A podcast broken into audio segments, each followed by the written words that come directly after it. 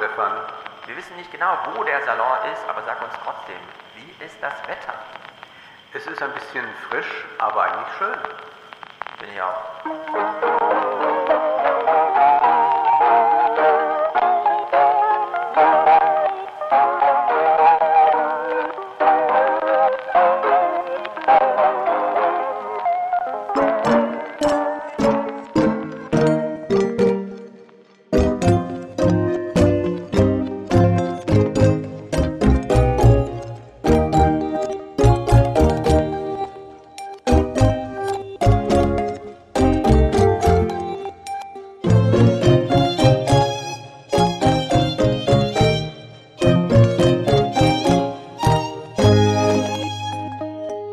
Ja, das Wetter, es macht mir ein bisschen zu schaffen, ehrlich gesagt, denn ja, ich habe schon lange angefangen zu sagen, heißes Wetter ist schlechtes Wetter, aber jetzt ist mir zu kalt. Ja, selbstverständlich ist es sehr, sehr kühl äh, im August und man hat schon wieder die Heizung an mitunter. Ja. Aber ich kann mich da eigentlich nicht so beklagen, denn ich habe ja durch die vielen Stoffe, die ich so trage, hm. eher immer das Problem, dass mir zu heiß dann wird. Ja. Und das ist jetzt richtig angenehmes Anzugswetter. Also ich bin da auch Stimmt. durch Frankfurt mit dem Anzug gelaufen und das ist ganz, ganz toll, dass man nicht schwitzen muss im Anzug. Und wegen mir kann das jetzt immer so bleiben. Ich mache mich jetzt sehr unbeliebt, aber ich habe es ja auch nicht in der Hand. Ja, ja. Zwei Grad mehr und dann sage ich auch, es kann so bleiben. 24 Grad sollten sein und hell ist es ausreichend. Ja. Gut, wir haben Wolfgang Strick gelesen. Ich will mich nicht länger drum rumdrücken. Ähm, sag doch mal, wie du es so fandest. Also ähm, du kannst gerne auch inhaltlich gleich einsteigen, aber ja, wie fand ich das? Ich war nach den ersten 50 Seiten sehr skeptisch, weil Strick da zum Teil sehr polemisch äh, argumentiert mhm. und auch, glaube ich, so ein paar unscharfe Beobachtungen an den Tag legt. Nämlich geht es ihm ja darum, dass er sagt, es gibt so eine Idee einer globalen Weltordnung, das geht dann noch nicht hin bis zur Weltregierung, aber dass so ja. globale Institutionen das irgendwie regeln müssen. Wenn wir jetzt mal auf europäischer Ebene bleiben, EU, EZB, alles, was uns da so einfällt. Und dann sagt er aber, die sind nicht demokratisch beziehungsweise haben Demokratiedefizite und Menschen sehnen sich eigentlich danach, dass sie auch wieder etwas in der Hand haben, dass äh, sie eigentlich auch eine gewisse Souveränität wollen und die sei aber nicht gegeben. Und er fragt sich, ob also diese Idee, dass man immer größere Institutionen entwirft, immer globaler ja. denkt, wirklich gut ist oder ob man wieder in eine Nationalstaatlichkeit zurück muss. Und mit Nationalstaatlichkeit ist aber jetzt hier ausdrücklich nicht gemeint in einen Nationalismus, dass man jetzt sagt, ja. wir brauchen jetzt wieder das deutsche Volk oder irgendwie so etwas. Darum geht es ihnen überhaupt nicht. Es ist eher eine organisatorische Überlegung, wie lässt sich das besser machen. Was ich dann nicht so ganz begreife, ist, dass er sich dann äh, ein bisschen wie bei den Selbstgerechten, zumindest äh, war das ja aus den Zitaten abzuleiten, die du vorgelesen hast, stattfindet, dass er sich so abarbeitet an der urbanen äh, Elite und nennt ja. aber dann zum Beispiel Pädagogen das seien auch welche, ja. die jetzt diese Global Governance Sachen toll finden und EU und alles toll finden. Da würde ich aber sagen, das ist ja nicht global globale Elite. Also er hat einmal hat er eine Finanzelite, die sicherlich Interessen daran hat, dass es sowas wie Global Governance gibt. Aber auf der anderen Seite sind es Leute, die ein gewisses Politikverständnis haben. Das mag man naiv finden oder das mag mhm. man auch mhm. gerade richtig finden. Aber man kann ja diesen Leuten nicht Elite vorwerfen, denn äh, Leute, die äh, im, in pädagogischen Berufen arbeiten, sind zum Beispiel ja nicht besonders reich. Ja. Und das ist ja äh, etwas, was er dann äh, so gerne im Rundumschlag macht macht. So beginnt das. Und dann war ich schon skeptisch, weil ich dachte, geht das jetzt 400, 500 Seiten so weiter? Nein, dann wird es eigentlich eine große Abhandlung. Da geht es dann um äh, Theoretiker der Vergangenheit, viel um Polanyi. Äh, wie kann man da nochmal äh, mhm. rangehen? Es geht um Keynes. Damit setzt er sich auseinander. Ja. Er macht sehr viele Fußnoten, hat da sehr viele ah. Exkurse, die er unbedingt reinbringen will, die kurz? mitunter auch interessant mhm. sind.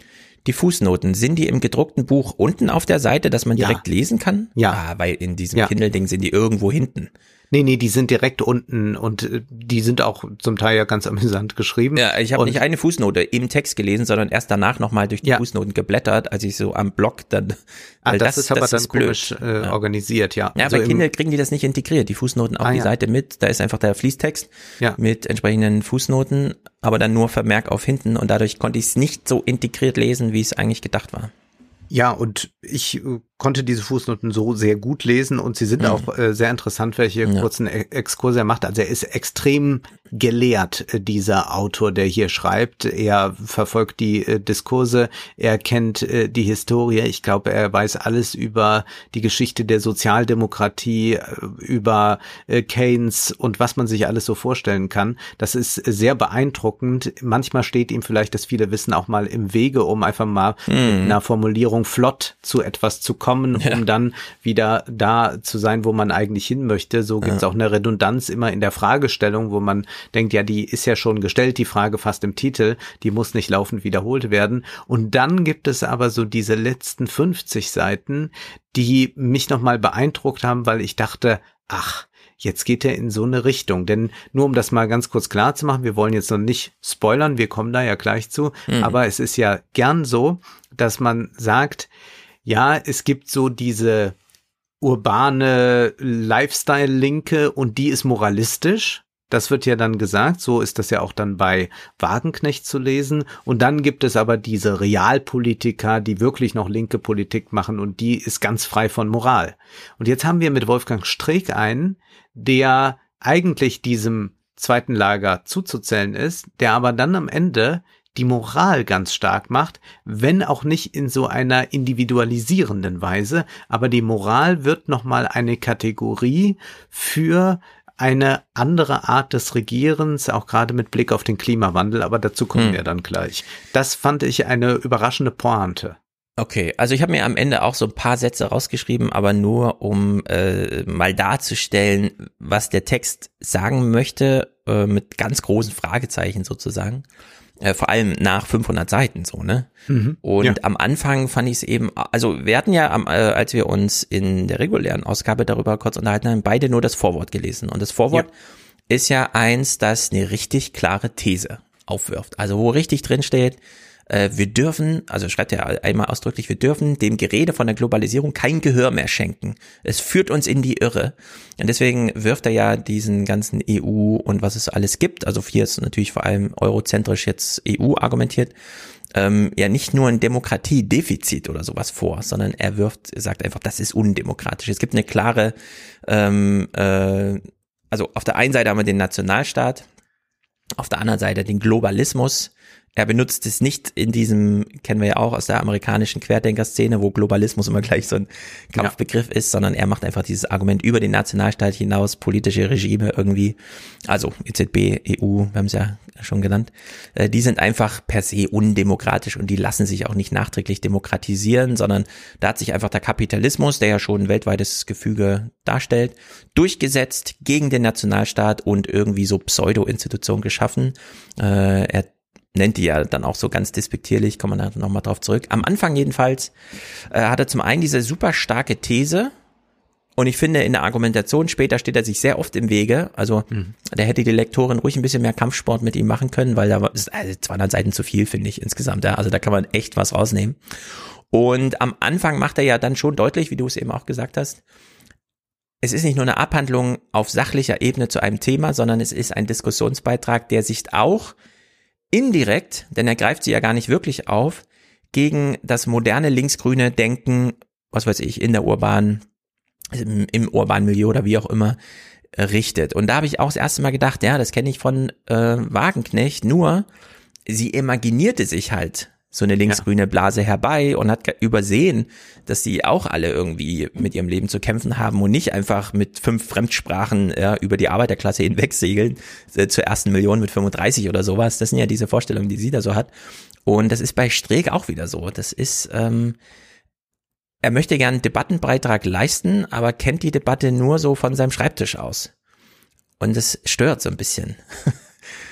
Weil da ja, könnte man mehr wo verankern. er die Pädagogen anführt, da muss man ja, ja einfach äh, auch wissen, ohne dass man jetzt große Erfahrungswelten heranziehen kann, dass Leute, die mit einem Pädagogikstudium irgendetwas machen, in der Regel keine tollen Vermögen haben und mag Ja. sein, dass die auch schon mal dann im Ausland waren, mag sein, dass die auch sich äh, noch ein paar Fremdsprachen drauf geschafft haben und dass die auch vielleicht äh, die eine oder andere Bezeichnung wählen im Alltagssprechen, die jetzt nicht aus der Arbeiterklasse kommt. Ja. Aber das ist ja keine irgendwie abgehobene Elite, die jetzt auch enorm profitiert von der EU zum Beispiel. Genau. Und dann kommt immer, und das ist bei Wagenknecht noch deutlicher, er lässt das dann so ein bisschen außen vor, dieses Argument, äh, das geht ja nicht nur um finanzielle Vorteile, sondern auch so kulturelle, Habitus Mhm. und so weiter, ne? dass man über verschiedene Fremdsprachen andere Teilnahmechancen hat und so weiter. Und da will ich mal ganz deutlich sagen, auch gegen Streeck, wenn man zu viel Miete zahlt, ist das alles egal. Ja, Ja. Also wenn, wenn das Leben blockiert ist durch eine zu hohe Wohnkosten und das ist ein flächendeckendes Problem in Deutschland, dann ist egal, wie viel Fremdsprachen man gelernt hat, welches Auslandssemester man irgendwo hatte, dann hat man einfach damit 40 Jahre in seinem Berufsleben zu tun. Und dann äh, geht das alles so ein bisschen in Luft auf, diese, diese Vorstellung äh, von urbanen Milieus und so weiter. Naja, er ist jedenfalls recht deutlich. Äh, es ist ein großes Plädoyer für Dezentralisierung. Globalisierung ist für ihn eins zu eins Synonym Herrschaft des Marktes. Da hat sich einfach der Kapitalismus durchgesetzt. Ähm, dieses, seine Lektorin äh, dankt dafür den Kampfsport, kann man ja nochmal ergänzen durch, er nimmt auch sein Institut in Köln aus dem Feuer, ganz explizit, so als hätte man ihm nochmal gesagt, ja, mach das gerne, aber schreib bitte nicht äh, drauf, dass es äh, dass du hier auch noch emeritierter, aber noch nicht ganz abwesender Professor bist und so. Also in der Hinsicht, er, er bezieht alles auf sich, das ist sein Buch und äh, ja, die sogenannte Globalisierung, fand ich schon mal eine gute Formulierung, die sogenannte Globalisierung, also so im Ja. Sinne von, liebe Menschen, ihr stellt euch alle was Falsches vor in der Globalisierung, äh, gilt als alternativlos, sollte es aber nicht sein. Und er beschreibt diese gängigen Probleme, also da verankert er sich gut. Vertrauen in Medien schrumpft, Macht der Gewerkschaften ist quasi nicht mehr existent. Der Wähler ist politisch orientierungslos und irgendwie hängen wir alle in so einem Interregium, Interregnum, äh, zwischen, ja, wir erinnern uns noch an das gute alte Deutschland mit der D-Mark und so, aber so richtig angekommen in so einer globalisierten Welt, in der es wirklich für alle politisch gut funktioniert, sind wir auch noch nicht. Also wir sind so in der Phase zwischen zwei Regimen. Und jetzt Ja. ist sein Versuch, glaube ich, nochmal den Anker auszuwerfen, uns wieder ein bisschen auf die Seite des Nationalstaats zu ziehen, ohne, das finde ich echt gut, irgendwo mal äh, aus Versehen, na gut, am Ende kommen so zwei Sätze, die müssen wir nochmal besprechen, aber ohne aus Versehen in diese National-Querdenker äh, AfD Tümelei Ja, ja. irgendwie Ja, ja, abzudriften, sondern interessiert da sagt er ganz, ganz klar funktional argumentiert Ja. Wenn auch nicht so ausführlich, wie man sich hätte wünschen können. Also man, ähm, äh, gerade wenn man als politischer äh, Autor hier so viel über staatliches Gefüge und was man sich zurückwünscht, da hätte ich mir schon irgendwie, ich finde auch so ein Professor muss irgendwann mal was über die Funktion eines Landrats, eines Bürgermeisters, eines Mhm. Ministerpräsidenten schreiben. Also irgendwo muss das auch mal verortet sein in so einer funktionalen Gemengelage. Dann einfach immer nur dieses große Loblied des Nationalstaats zu singen, ohne auch diese Unterschiede, was weiß ich, Deutschland und Frankreich, Spanien und England oder so da aufzuziehen. Ja. Also es ist so ähm, sehr undifferenziert, nicht nur Euro, sondern deutschzentrisch irgendwie. Also mir eigentlich ein bisschen zu viel. Na, obwohl er ja immer wieder deutlich macht, dass eigentlich andere Länder in der EU ja nicht profitiert haben und Mhm. dass er auch zum Beispiel das Argument bringt, Europa hat eigentlich viel besser zusammengehalten, als es die EU noch nicht gab. Denn jetzt sei wirklich diese Feindschaft zwischen den Ländern da, dass es dann sogar Ja. manchmal zwischen Deutschland und Frankreich sehr stark wieder wird oder gerade Italien, wie wir damit umgehen oder wenn wir daran denken, wie wir über die Griechen in den Medien gesprochen haben, dann äh, sagt er, das ist natürlich alles dadurch gekommen, dass man eine äh, Hierarchie hergestellt hat. Und seine These ist ja immer, wo solche überstaatlichen Institutionen und Räume entstehen, ist es keineswegs so, auch wenn man das rhetorisch immer wieder vermittelt, dass man es mit gleichwertigen Partnern zu tun mhm. hat, sondern es gibt ganz klar darin eine Hierarchie. Und ja. das können wir für die EU ganz deutlich sagen. Und da ist Deutschland ziemlich weit oben, wenn nicht an der Spitze. Und Richtig. diese Hierarchie sorgt dafür, dass es bei anderen Mitgliedern, die nicht da oben sind, zu Unzufriedenheit kommt und dass dadurch auch so ein gemeinsamer Geist ganz schwer zu stiften ist. Und diese Art des Nachdenkens über äh, die EU finde ich erstmal interessant und er verknüpft das ja dann auch mit etwas, was wir sehr häufig hören. Ich habe ja jetzt gerade auch mit Gerd Skobel nochmal gesprochen, der das auch immer so stark macht. Wir leben in einer komplexen Welt. Das ist etwas, was man ja sehr oft hört. Ja, also diese Komplexitätsargumentation haben wir natürlich bei Systemtheoretikern, die haben wir aber auch ganz viele in der Politik, auch bei Konservativen, die immer, wenn es um irgendetwas geht, wo man sagt, ja, da könnte man doch mal das und das machen. Also zum Beispiel, da sollen die äh, großen Wohnkonzerne mal enteignet werden. Na, die Sache ist viel komplexer. Also das ist ja immer ein ja. sehr gängiges Argument. Und er sagt, das sei eigentlich äh, schon fast eine Ideologie, immer auf diese Komplexität zu verweisen, denn eigentlich würde man dann auch auf dem Weltmarkt sehr gut sehen, wie wenig komplex es auch wieder ist. Also wie einfach sich große Konzerne dort äh, mhm. den Kuchen so aufgeteilt haben und das sei eigentlich auch wieder sehr klar. Und die Frage stellt sich für ihn dann, ob man dieser Komplexität oder dieser Vielschichtigkeit des globalen Wirtschaftens nicht besser begegnen kann, wenn man das nationalstaatlich einhegt. Und ich gebe dir absolut recht, ich hätte gerne mal sowohl was das für die Währung wirklich heißt, ja. als auch was das auf so einer Verwaltungsebene, kommunalen nationalen Ebene, ja, für mein Leben, föderalistischen Ebene, ja. was das eigentlich bedeuten würde, wenn wir das jetzt machen, wenn wir das mal so durchspielen. Und dann hätte ich mhm. das aber noch gern nicht nur für Deutschland, sondern auch vielleicht noch für Italien und Spanien mal gehabt. Ja. Genau, und stattdessen haben wir, äh, also statt einer funktionalen Erklärung haben wir so eine historische, in der dann nochmal der westfälische Frieden, und da frage ich mich auch so, deutscher Professor, ne, willst du uns jetzt echt so ein über 400 Jahre altes Konzept äh, wie man dann, ohne eine große Einheit zu schaffen, dann doch nochmal so einen Frieden einfach zwischen differenzierten, also ja. 1600 und, ja, was ist das für eine Gesellschaft? Da gab's ja gar nichts. Das war ja im Grunde noch, ja, wir haben es so hingekriegt, ein paar Städte zu gründen, aber die Städte liegen so weit auseinander, dass da eh keiner hin und her reist. Da kommt dann mal so einer vorbei, ja. Also da bedeutet Frieden einfach was anderes als wie heute, wo wir ein Coronavirus auf der einen Seite der Erde haben und dann dauert es genau einen Flug von acht Stunden und dann ist es überall. Also äh, diese historischen Sachen finde ich immer so ein bisschen. Hm. Na, wor worum es ihm ja da wohl geht, ist, es geht ja um diese Frage der der Intervention, der Nichtintervention. Also er bezieht sich ja hin und wieder auf Karl Schmidt in diesem Text und es gibt ja diesen einen großen äh, Text, diese Abhandlung Nomos der Erde von Karl Schmidt und da geht es ja auch um den westfälischen Frieden und da geht es ja um eine Koexistenz der Nationalstaaten, die sich natürlich gegenseitig im Ernstfall, wenn es um Gebiet oder was auch immer geht, den Krieg erklären können, aber wieder einen Frieden schließen können. Und dass es mhm. also nicht mehr so eine absolute Feindschaft gibt wie im Mittelalter. Und dieses westfälische Modell ist ja eines, das sehr lange gehalten hat, bis dann aber ein neuer Interventionismus kam, wo man aber auch fragen muss, wann ist der gerechtfertigt und wann nicht. Also das sind ja, ja. wieder so ganz große Fragen, die aufgeworfen werden. Aber natürlich ist Europa heute ein Land, das ähm, ja in einer ganz anderen Weise miteinander vernetzt ist als bei einem westfälischen Frieden, wo wir tatsächlich auch nur äh, diese paar ähm, Oberhäupter haben, die das dann unter sich ausmachen und sich darauf geeinigt haben. Ja, und das andere Bild, das er hat, ist dieses der großen Schweiz. Können wir nicht Europa wie die Schweiz mhm. organisieren? Und da denke ich mir auch wieder, ja gut, das kann man halt so, das ist so Küchengespräch, ja, da kann man das so auf den Tisch legen als Argument, aber wollen wir jetzt so äh, Europa organisieren, indem wir einfach sagen, liebe Frau Ursula von der Leyen, macht doch mal einen Vorschlag, wie wir das jetzt als große Schweiz hinbekommen. Also da ist immer so ein zwischen Argument und Realität, ist immer so ein, so ein viel zu langer Weg irgendwie. Er ist großer Befürworter der Kleinstadterei. Das ist auch wieder so ein typisch deutsches Wort, mit dem man so historisch irgendwas beschreibt, aber im Grunde so eine funktionale Erklärung fehlt. Und als es dann bei ihm so ein bisschen losging und er meinte, äh, hier zum Beispiel jetzt mal so eine so ein Term im Zitat, konstitutiven Pluralismus menschlicher Vergesellschaftung.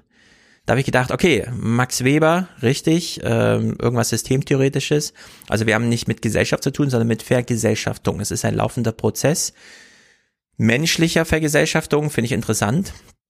Man fragt sich ja intuitiv, was soll der sich sonst vermenschlich, äh, vergesellschaften, wenn nicht die Menschen, aber dann weiß man in der Systemtheorie steht der Mensch dann nicht an erster Stelle in der Argumentationskette und konstitutiver Pluralismus, also Pluralismus, so als ergänzender Grundbegriff neben Dezentralismus.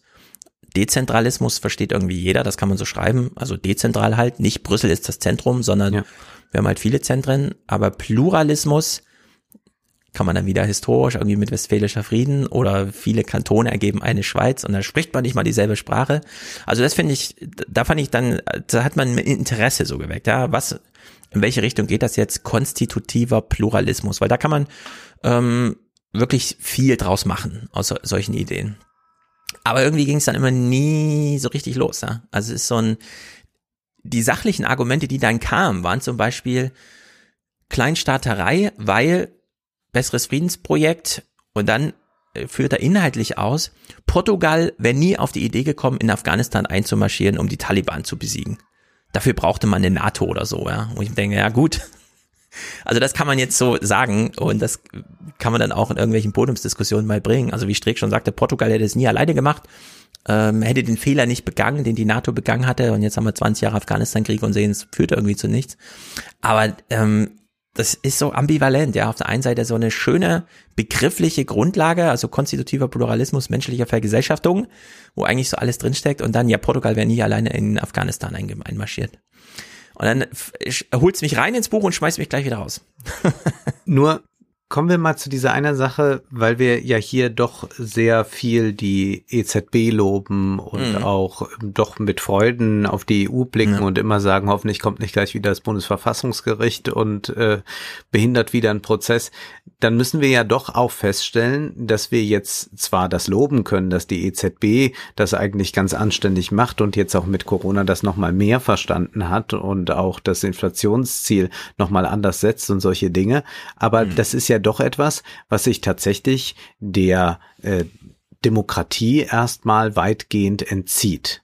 Und ja. bei den Kommissionen, bei den EU-Kommissionen haben wir es ja auch damit zu tun, dass wir es da eigentlich mit Blackboxen zu tun haben, die auch nicht in dem Sinne demokratisch legitimiert sind. Das heißt, wir müssen ja dieses Defizit in irgendeiner Weise begreifen und dann fragen, was würde denn daraus eigentlich folgen? Denn nur das Hoffen darauf, dass möglichst alle, die dann da in Brüssel tätig sind, es immer mhm. gut mit uns meinen und nicht plötzlich äh, jemand wie der äh, Chef von der Bundesbank plötzlich auch noch in der EZB ist und dann sagt, nee, nee, jetzt machen wir aber mal richtig Sparkurs. Das ist ja einfach nur frommes Wünschen, aber das müsste ja eigentlich auch auf einen demokratischen Weg gebracht werden. Und da ist ja die EU tatsächlich irgendwo stecken geblieben. Mhm. Das ist ja genau die Argumentation, Diskussion, die man sich wünscht, aber die man von Streeck nicht geliefert bekommt. Denn wir haben hier im äh, 29er Podcast auch schon ganz explizit gesagt, würde man die EZB demokratisch kontrollieren, wäre sie nicht zu dem in der Lage, was sie gerade macht. Ja.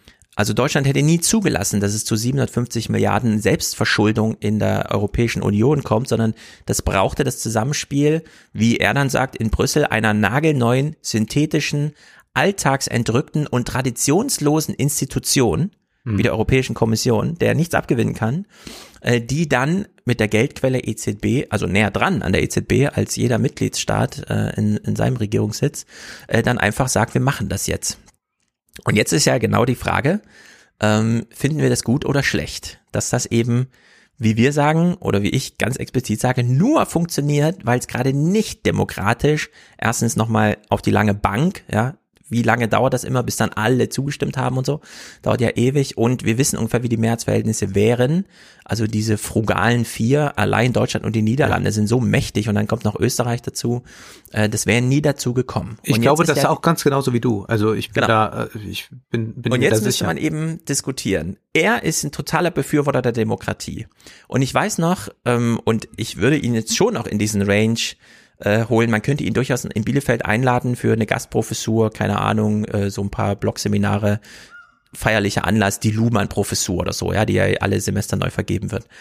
Und äh, ich weiß es noch, äh, wie damals, jetzt habe ich seinen Namen leider vergessen, äh, kommt mir gleich drauf, äh, in Bielefeld war und eben auch so einen Vortrag gehalten hat ähm, und immer schon sehr viel Anlehnung an in China, das ist gefährlich. Die Chinen, Chinesen haben so ein ähm, ausufernden Autokratismus, dass sie nämlich nicht nur innerhalb der chinesischen Grenzen, sondern dass sich auch chinesische Studenten in Deutschland bedroht fühlen müssen, wenn sie mhm. eine Frage an den Professor stellen, weil sie nicht genau wissen, wer da was nach Hause meldet und so. Und dann fiel der Satz, ja, die Demokratie ist die beste Staatsform. Und da streckten natürlich alle Soziologen in Bielefeld auf, weil ja, man kann dieses normative Argument gerne machen, aber nur in Zeitungen, nur am Essenstisch, äh, nur nach Feierabend, aber nicht, wenn man Soziologie betreibt. Denn wenn man Soziologie betreibt, stellt man sich keine normative Frage, sondern funktionale und fragt sich zum Beispiel, was kann ein Nationalstand leisten? Was kann die Europäische Union leisten? Zu was ist sie in der Lage? Welche äh, politischen Entscheidungen gelten als kollektiv bindend, auch wenn sie beispielsweise nicht mehr demokratisch legitimiert sind oder nur noch doppelt indirekt demokratisch legitimiert. Das ist ja so eins dieser, ja, wir haben die EU-Kommission nicht gewählt, aber sie kommt ja aus einem gewählten Gremium und wird dann nochmal vom Europaparlament bestätigt. Also ist das so über Bande doppelt, aber niemals direkt demokratisch legitimiert. Ja, also solche Gebilde ja, ja. werden dann gemacht und da interessiert mich einfach eine Diskussion, auch von Wolfgang Streeck, hinsichtlich der Leistungsfähigkeit. Denn wir sehen jetzt, wie leistungsfähig Europa ist ohne ja. demokratische Legitimierung. Und wir haben große Angst davor, dass äh, dann doch mal sich Deutschland wieder über den Ministerrat zu sehr da durchsetzen kann. Ich kann dir auch noch ein innerdeutsches hm. Beispiel nennen, und zwar die sogenannte Flüchtlingskrise 2015 war keine äh, demokratische Entscheidung in dem Sinn, sondern eine, die im Alleingang ziemlich gefällt wurde von genau. Angela Merkel. Und da braucht man ja nur mal zu sagen, was wäre eigentlich, wenn man eine Volksabstimmung gemacht hätte? Über die Frage, soll man so ja. lasse, wie es in Mainz heißt, dann weiß man, es wäre kein einziger Flüchtling reingekommen. Genau, und da ist nämlich jetzt bei dieser ganzen Frage Gemeinwohl, Demokratie, das Wahlvolk, äh, Bürgerräte ist ja auch unser Lieblingsthema. Bürgerräte und der ganze Kram. Wie heißt nochmal dieser Staatsrechtsprofessor, der jetzt auch immer Bücher schreibt und den ihr auch so gerne, vor allem Ole, immer im Gespräch hat? Du weißt bestimmt, äh, Alexander Thiele. Richtig, ich bin heute sehr schlecht mit Namen. Alexander Thiele, der macht ja auch das Argument ganz scharf. Am Ende ist es ähm, nur so eine norm normative Idee zu sagen, das Wahlvolk entscheidet. Mhm. Nein, das Wahlvolk, die Wähler, sind sozusagen, wenn auch anders gefasst, eine Institution im Verfassungsgefüge. Es gibt den Bundestag, es gibt den Bundesrat und es gibt das Wahlvolk. Aber das Wahlvolk ist da zirkulär eingebunden und steht nicht einfach als Basis sozusagen, äh, aus dem ergibt sich dann, weil das Wahlvolk mal eine Entscheidung trifft. Nee, auch für das Wahlvolk ergibt sich einiges, wenn der Bundestag mal eine Entscheidung trifft. Ja? Also dieses äh, streng systemtheoretische, zirkuläre Machtkreislauf-Argument, das muss man hier einfach rausholen. Und, und bei Streeck, wir müssen so ja auch das mit der Realität nochmal abdecken. Also wenn wir mal Mélenchon rausnehmen, der jetzt aber auch nicht mm. erfolgreich dann am Ende war, aber ja. wenn wir mal Mélenchon in Frankreich rausnehmen und äh, dann auch sehen, dass das mit ähm, Tsipras äh, dann in äh, die Katastrophe geführt hat, beziehungsweise da konnten sich dann Leute nicht durchsetzen und da war es dann wieder harter politischer Machtkampf, da ja. war es dann nicht mehr Wille des Volkes, sondern hat man einfach den Varoufakis da ausrangiert und seitdem ist Tsipras eher so der die Grinsekatze der EU mhm. oder was geworden oder auch bei äh, äh, in Spanien und so. Also wir sehen ja da sehr wenig eigentlich so aus diesem demokratischen heraus, äh, was äh, progressiv, links, grün oder wie auch immer äh, sein wird, sondern wir beobachten eigentlich eher solche äh, Volks äh, äh, Kundgebungen und dann auch Willensbildungen an der Urne, die gegen die EU gehen, die dann aber von rechts beantwortet werden, also was wir ja dann in Polen oder in Ungarn erleben. Ja, genau. Und ist ja äh, auch nicht so schön jetzt auf, weite Sicht zu sagen, das wäre aber toll wenn wir genau, mal also wieder alle demokratisch sind. Obwohl Streeck natürlich die Argumentation jetzt machen würde, ja, die reagieren ja so, weil die EU so ist. Äh, mhm. Deswegen gibt es halt dort ein, eine Rückkehr der Regression. Und da bin ich mir nicht sicher, ob das eine Reaktion wirklich auf die EU in dem Sinne ist. Also ob ja. es tatsächlich ein so gebildetes Wählerpublikum ist, das daraufhin so einen dialektischen Move macht und dann sagt, wir wählen jetzt die Rechten, um eigentlich eine EU zu verhindern bzw. zurückzubauen, um in eine Nationalstaatlichkeit zu kommen, die uns dann einen demokratischeren, sozial gerechteren, ja. klimafreundlicheren Sozialstaat schafft. Das denke ich nicht. Genau. Und da äh, ist genau der richtige Weg. Äh, meiner Kritik auch. Wolfgang Streeck setzt einfach so das Wahlvolk zu absolut und er verspricht sich zu viel davon. Weil am Ende muss man einfach sagen, Demokratie ist Mathematik. Und da ist auch deine Kritik an diesem ähm, seiner Sicht auf diese Komplexität. Ich weiß noch, als ich damals am Ende meines Studiums immer zu den Historikern ging, ich wollte ja dann auch äh, eine historische Dissertation im Sinne von, was sagt uns das Mittelalter eigentlich bis heute ähm, äh, schreiben. Und äh, da war auch immer die Kritik, die Systemtheoretiker sagen ja immer, das Mittelalter sei nicht komplex, es sei jetzt viel komplexer. Und da habe ich denen dann nochmal Luhmann vorgelesen und gesagt, nee, der Luhmann sagt nicht, heute ist es komplexer, der sagt nur, heute ist es komplex und damals war es auch komplex. Und dass es äh, so einen qualitativen Unterschied zwischen wenig komplex, mittelkomplex, viel komplex gibt, ist eine völlig bekloppte Annahme eigentlich und äh, die macht Streeck eben auch, denn wenn man komplex sagt, aber eigentlich kompliziert meint, macht man einen Fehler im Text. Ja. Dann muss man einfach das Wort kompliziert benutzen, auch wenn es nicht ganz so cool klingt wie komplex. Denn kompliziert hat tatsächlich ähm, so verschiedene Abstufungen zwischen es ist recht einfach und übersichtlich, dann wird es halt schwieriger und irgendwann ist es kompliziert. Ja, und dann blickt keiner mehr durch. Da, da kann man eine Dimension aufmachen. Du hattest mal das schöne Beispiel mhm. gebracht, ähm, als ich mal sagte, es gibt immer wieder Leute, die sagen, ja, die Autos sind jetzt so komplex, man versteht gar nicht mehr, wie die eigentlich fahren. Und dann sagtest du, ja, ein Pferd ist auch komplex. Man ja, weiß genau. auch eigentlich nur, dass man irgendwie Futter geben muss, Wasser und es frisst was. Aber eigentlich wie ein Pferd funktioniert, weiß ich auch nicht. Genau, also man sitzt halt drauf und reitet und so war das im Mittelalter, so wie man heute in sein Auto steigt und es fährt halt irgendwie, ne? Ja. Und äh, der, der Begriff komplex, also der Gegenbegriff komplex heißt nicht einfach oder äh, übersichtlich oder sowas, sondern einfach komplett. Ja, es ist entweder komplett oder es ist komplex. Und komplett ist im Grunde, und da wird es dann interessant, alles, was schon passiert ist. Denn diese Geschichte ist geschrieben. Und dann stellt sich aber immer die Frage, muss man sie noch interpretieren? Welche Möglichkeiten der Interpretation gibt es denn noch? Ja, wir kommen nachher auf dieses Trump-Buch. Was wissen wir eigentlich über die vier Jahre Donald Trump? Alles, was Donald Trump getan hat, hat er getan. Nur wie beobachten wir es eigentlich? Ja, und da wird es dann aber eben kompliziert bei der mhm. politischen mhm. Aufarbeitung. Und komplex heißt erstmal nur, es wäre auch anders möglich. Ja? Also wir haben Komplexität, also so ein Netzwerk und dann geht halt so ein Pfad da durch, aber da könnte auch da lang laufen. Und wir wissen aber nicht genau, was würde das bedeuten, ja, wenn jetzt eine politische Entscheidung nicht über Brüssel läuft, sondern über Frankfurt, also die EZB was ist der Unterschied und so, ja? Also da beginnt Komplexität und da gibt's aber keine qualitative Abstufung im Sinne von, ja, früher war es ja weniger komplex. Und da verlieren mich dann solche Bücher immer, weil ich dann weiß, ja, die reden jetzt einfach nur so dahin. Da sitzt halt jemand am Schreibtisch und schreibt so irgendwie was auf, aber es ist nirgendwo so richtig verankert.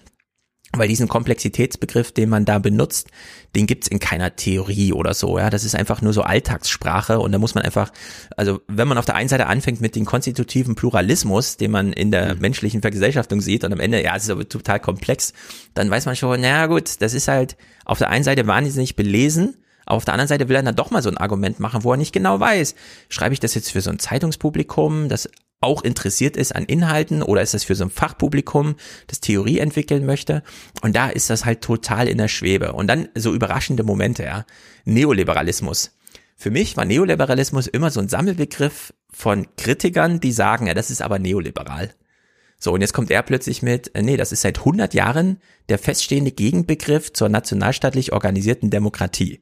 Und da würde ich sagen, nee, also das ja. hat er sich vielleicht so ausgedacht. Doch, doch, doch. Neoliberalismus doch. Aber die Mont Pelerin äh, Society, also das ist ja schon in den 20er Jahren äh, etwas, was auch Künstler Bodien in Globalisten herausgearbeitet hat, äh, die tatsächlich sagen, gerade weil wir jetzt auch Faschismen und so weiter erleben, mhm. äh, müssen wir mal schauen, ob wir die Weltordnung anders organisieren können und können wir vor allem die äh, Märkte liberalisieren, öffnen. Und dort entsteht eigentlich äh, dieser Begriff Neoliberalismus, weil man tatsächlich tatsächlich einen Liberalismus möchte, der sich von dem des 19. Jahrhunderts, der noch sehr stark auf das Nationalstaatliche ausgelegt war, absetzen will. Und da sind dann die verschiedenen Schulen, also Österreich, äh, dann aber auch irgendwann äh, das, was dann später aus Chicago kommt und so, drunter immer so geordnet worden, wenngleich, wenn man jetzt ins Detail geht, man sagen muss, Hayek und äh, Friedman widersprechen mhm. sich natürlich äh, oder sind eigentlich äh, Gegner. Also es gibt von Hayek zum Beispiel, das äh, macht also Künstler Bodi in diesem Buch, das sehr empfehlen kann, Globalist Journalisten sehr schön deutlich.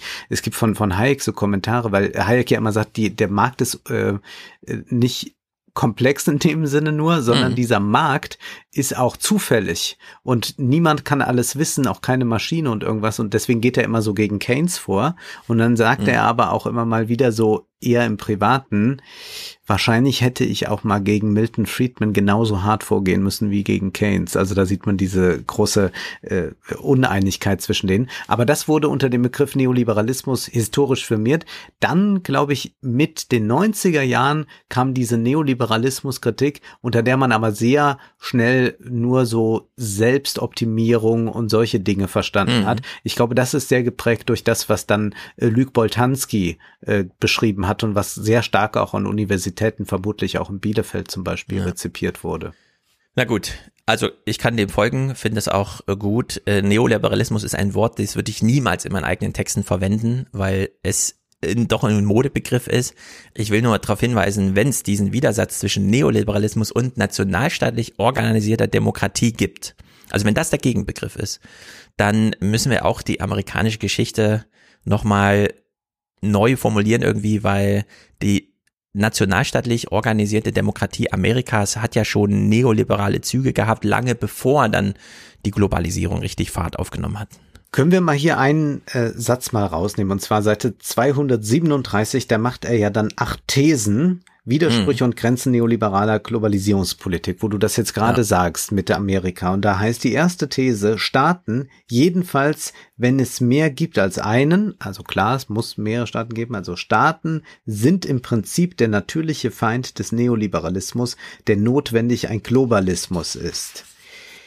Und dann heißt es in der zweiten These, solange aber partikularistisch politisierbare Staatlichkeit nicht durch ein global zementiertes gegen plebejischen Druck gefeiltes allgemeines Regelwerk ersetzt werden kann, bleiben Staaten und staatliche Macht für den Neoliberalismus unentbehrlich. Das heißt also, natürlich ist der Neoliberalismus auch präsent bei Staaten, auch bei Staaten, die sich abschotten in Form von Mauern äh, mitunter. Mhm. Das ist ja was, was, was Wendy Brown auch immer stark gemacht hat. Aber die globale Ordnung des Neoliberalismus will natürlich den Staat möglichst in seiner Souveränität schwächen. Deswegen haben wir ja dann bei TTIP auch so etwas wie die Schiedsgerichte, dass also die ja. Staaten am Ende von Unternehmen verklagt werden können. Oder wir haben dann äh, solche Steuervermeidungsorgien, die ja auch irgendwann mal durchgesetzt wurden. Mhm. Und das ist eigentlich etwas, wo Streeck immer wieder sagt, äh, wir könnten das aber, wenn wir staatlich stärker werden, nationalstaatlich stärker werden, das einhegen und müssten uns nicht so entmachten lassen, dass zum Beispiel Konzerne solche Möglichkeiten überhaupt haben. Und dann heißt es ja, Neoliberalismus und Globalismus sind bei aller zur Schau gestellten Staatsfeindlichkeit aber auf Staatlichkeit angewiesen, denn das ist ja diese tolle Sache dabei das funktioniert alles nur so, diese globale Steuervermeidungssache äh, mhm. oder auch bei den Lieferketten und so, weil die Staaten irgendwann Souveränität abgegeben haben, beziehungsweise Regeln genehmigt haben, nach denen das jetzt so läuft und nach denen man sich dann nicht mehr darum scheren muss, was jetzt gerade das Parlament mhm. eigentlich will. Ja, das ist super interessant. Da ist nämlich eine Unschärfe drin. Äh, vielleicht kannst du sie mir erklären oder er lässt sie einfach offen. Er sagt ja an dem einen Punkt, wo er so sagt, ich bin großer Fan der Kleinstaaterei und so weiter. Kleinstaaterei funktioniert heute gut und es gibt auch immer mehr Staaten durch ja. irgendwelche Derivatismus und so weiter. Äh, denn das Völkerrecht sichert die Sicherheit immer besser ab. Und jetzt haben wir aber gerade beim Völkerrecht das Problem, dass es nicht durchgesetzt werden kann, sondern wir sehen es jetzt bei den Klimasachen. In Paris hat man die Staaten quasi ausgedrückt und hat gesagt, das ist jetzt völkerrechtlich bindend. Und plötzlich sind die ganzen nationalen Verfassungsgerichte hinterher und sagen, liebe Niederlande, liebes Deutschland, ihr müsst hier mal das eine oder andere jetzt machen. So, Völkerrecht ist also doch bindend innerhalb der Nationalstaaten. Wenn man Völkerrecht international inst, äh, institutionalisieren möchte, bräuchte man da auch wieder eine Durchsetzungsmacht, wie zum Beispiel die Welthandelsorganisation, die dann einfach sagt, der und jener Staat ist jetzt ausgeschlossen, diese Schutzzölle oder Strafzölle sind gerechtfertigt und so weiter.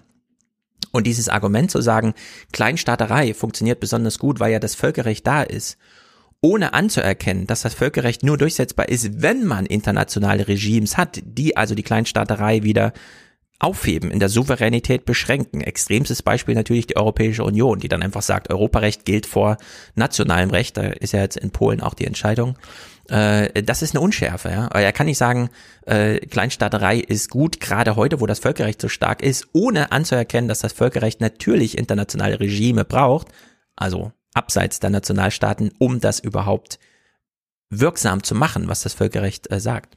Ja, und Amerika kann sich ja aus solchen Völkerrechtsfragen äh, besser rauslavieren, weil es so mächtig ist. Also das ja. ist ja auch nochmal sehr interessant, dass man äh, da dann auch nicht äh, Den Haag braucht. Und die Sache ist aber, was führt dazu, dass man dann als Staat aber das anerkennt? Und das sind natürlich solche wirtschaftlichen Institutionen, die dann globaler Natur sind. Und mhm. ich würde auch sagen, das ist ein Widerspruch, den er zumindest nicht auflöst. Und mir fällt jetzt auch gerade nicht ein, wie er aufzulösen wäre. Es sei denn, also es, es setzt ja immer voraus, dass es irgendeine Instanz gibt, die man anerkennt. Wenn man das dann als Staat nicht tut, kann man sagen, gut, ich werde dann sonst von meinen Nachbarn, die ich aber brauche für den Handel, geächtet. Mhm. Das wäre dann eine Möglichkeit, aber das ist dann die Frage, wie das sich dann verhält, also ob das realistisch ist. Ja.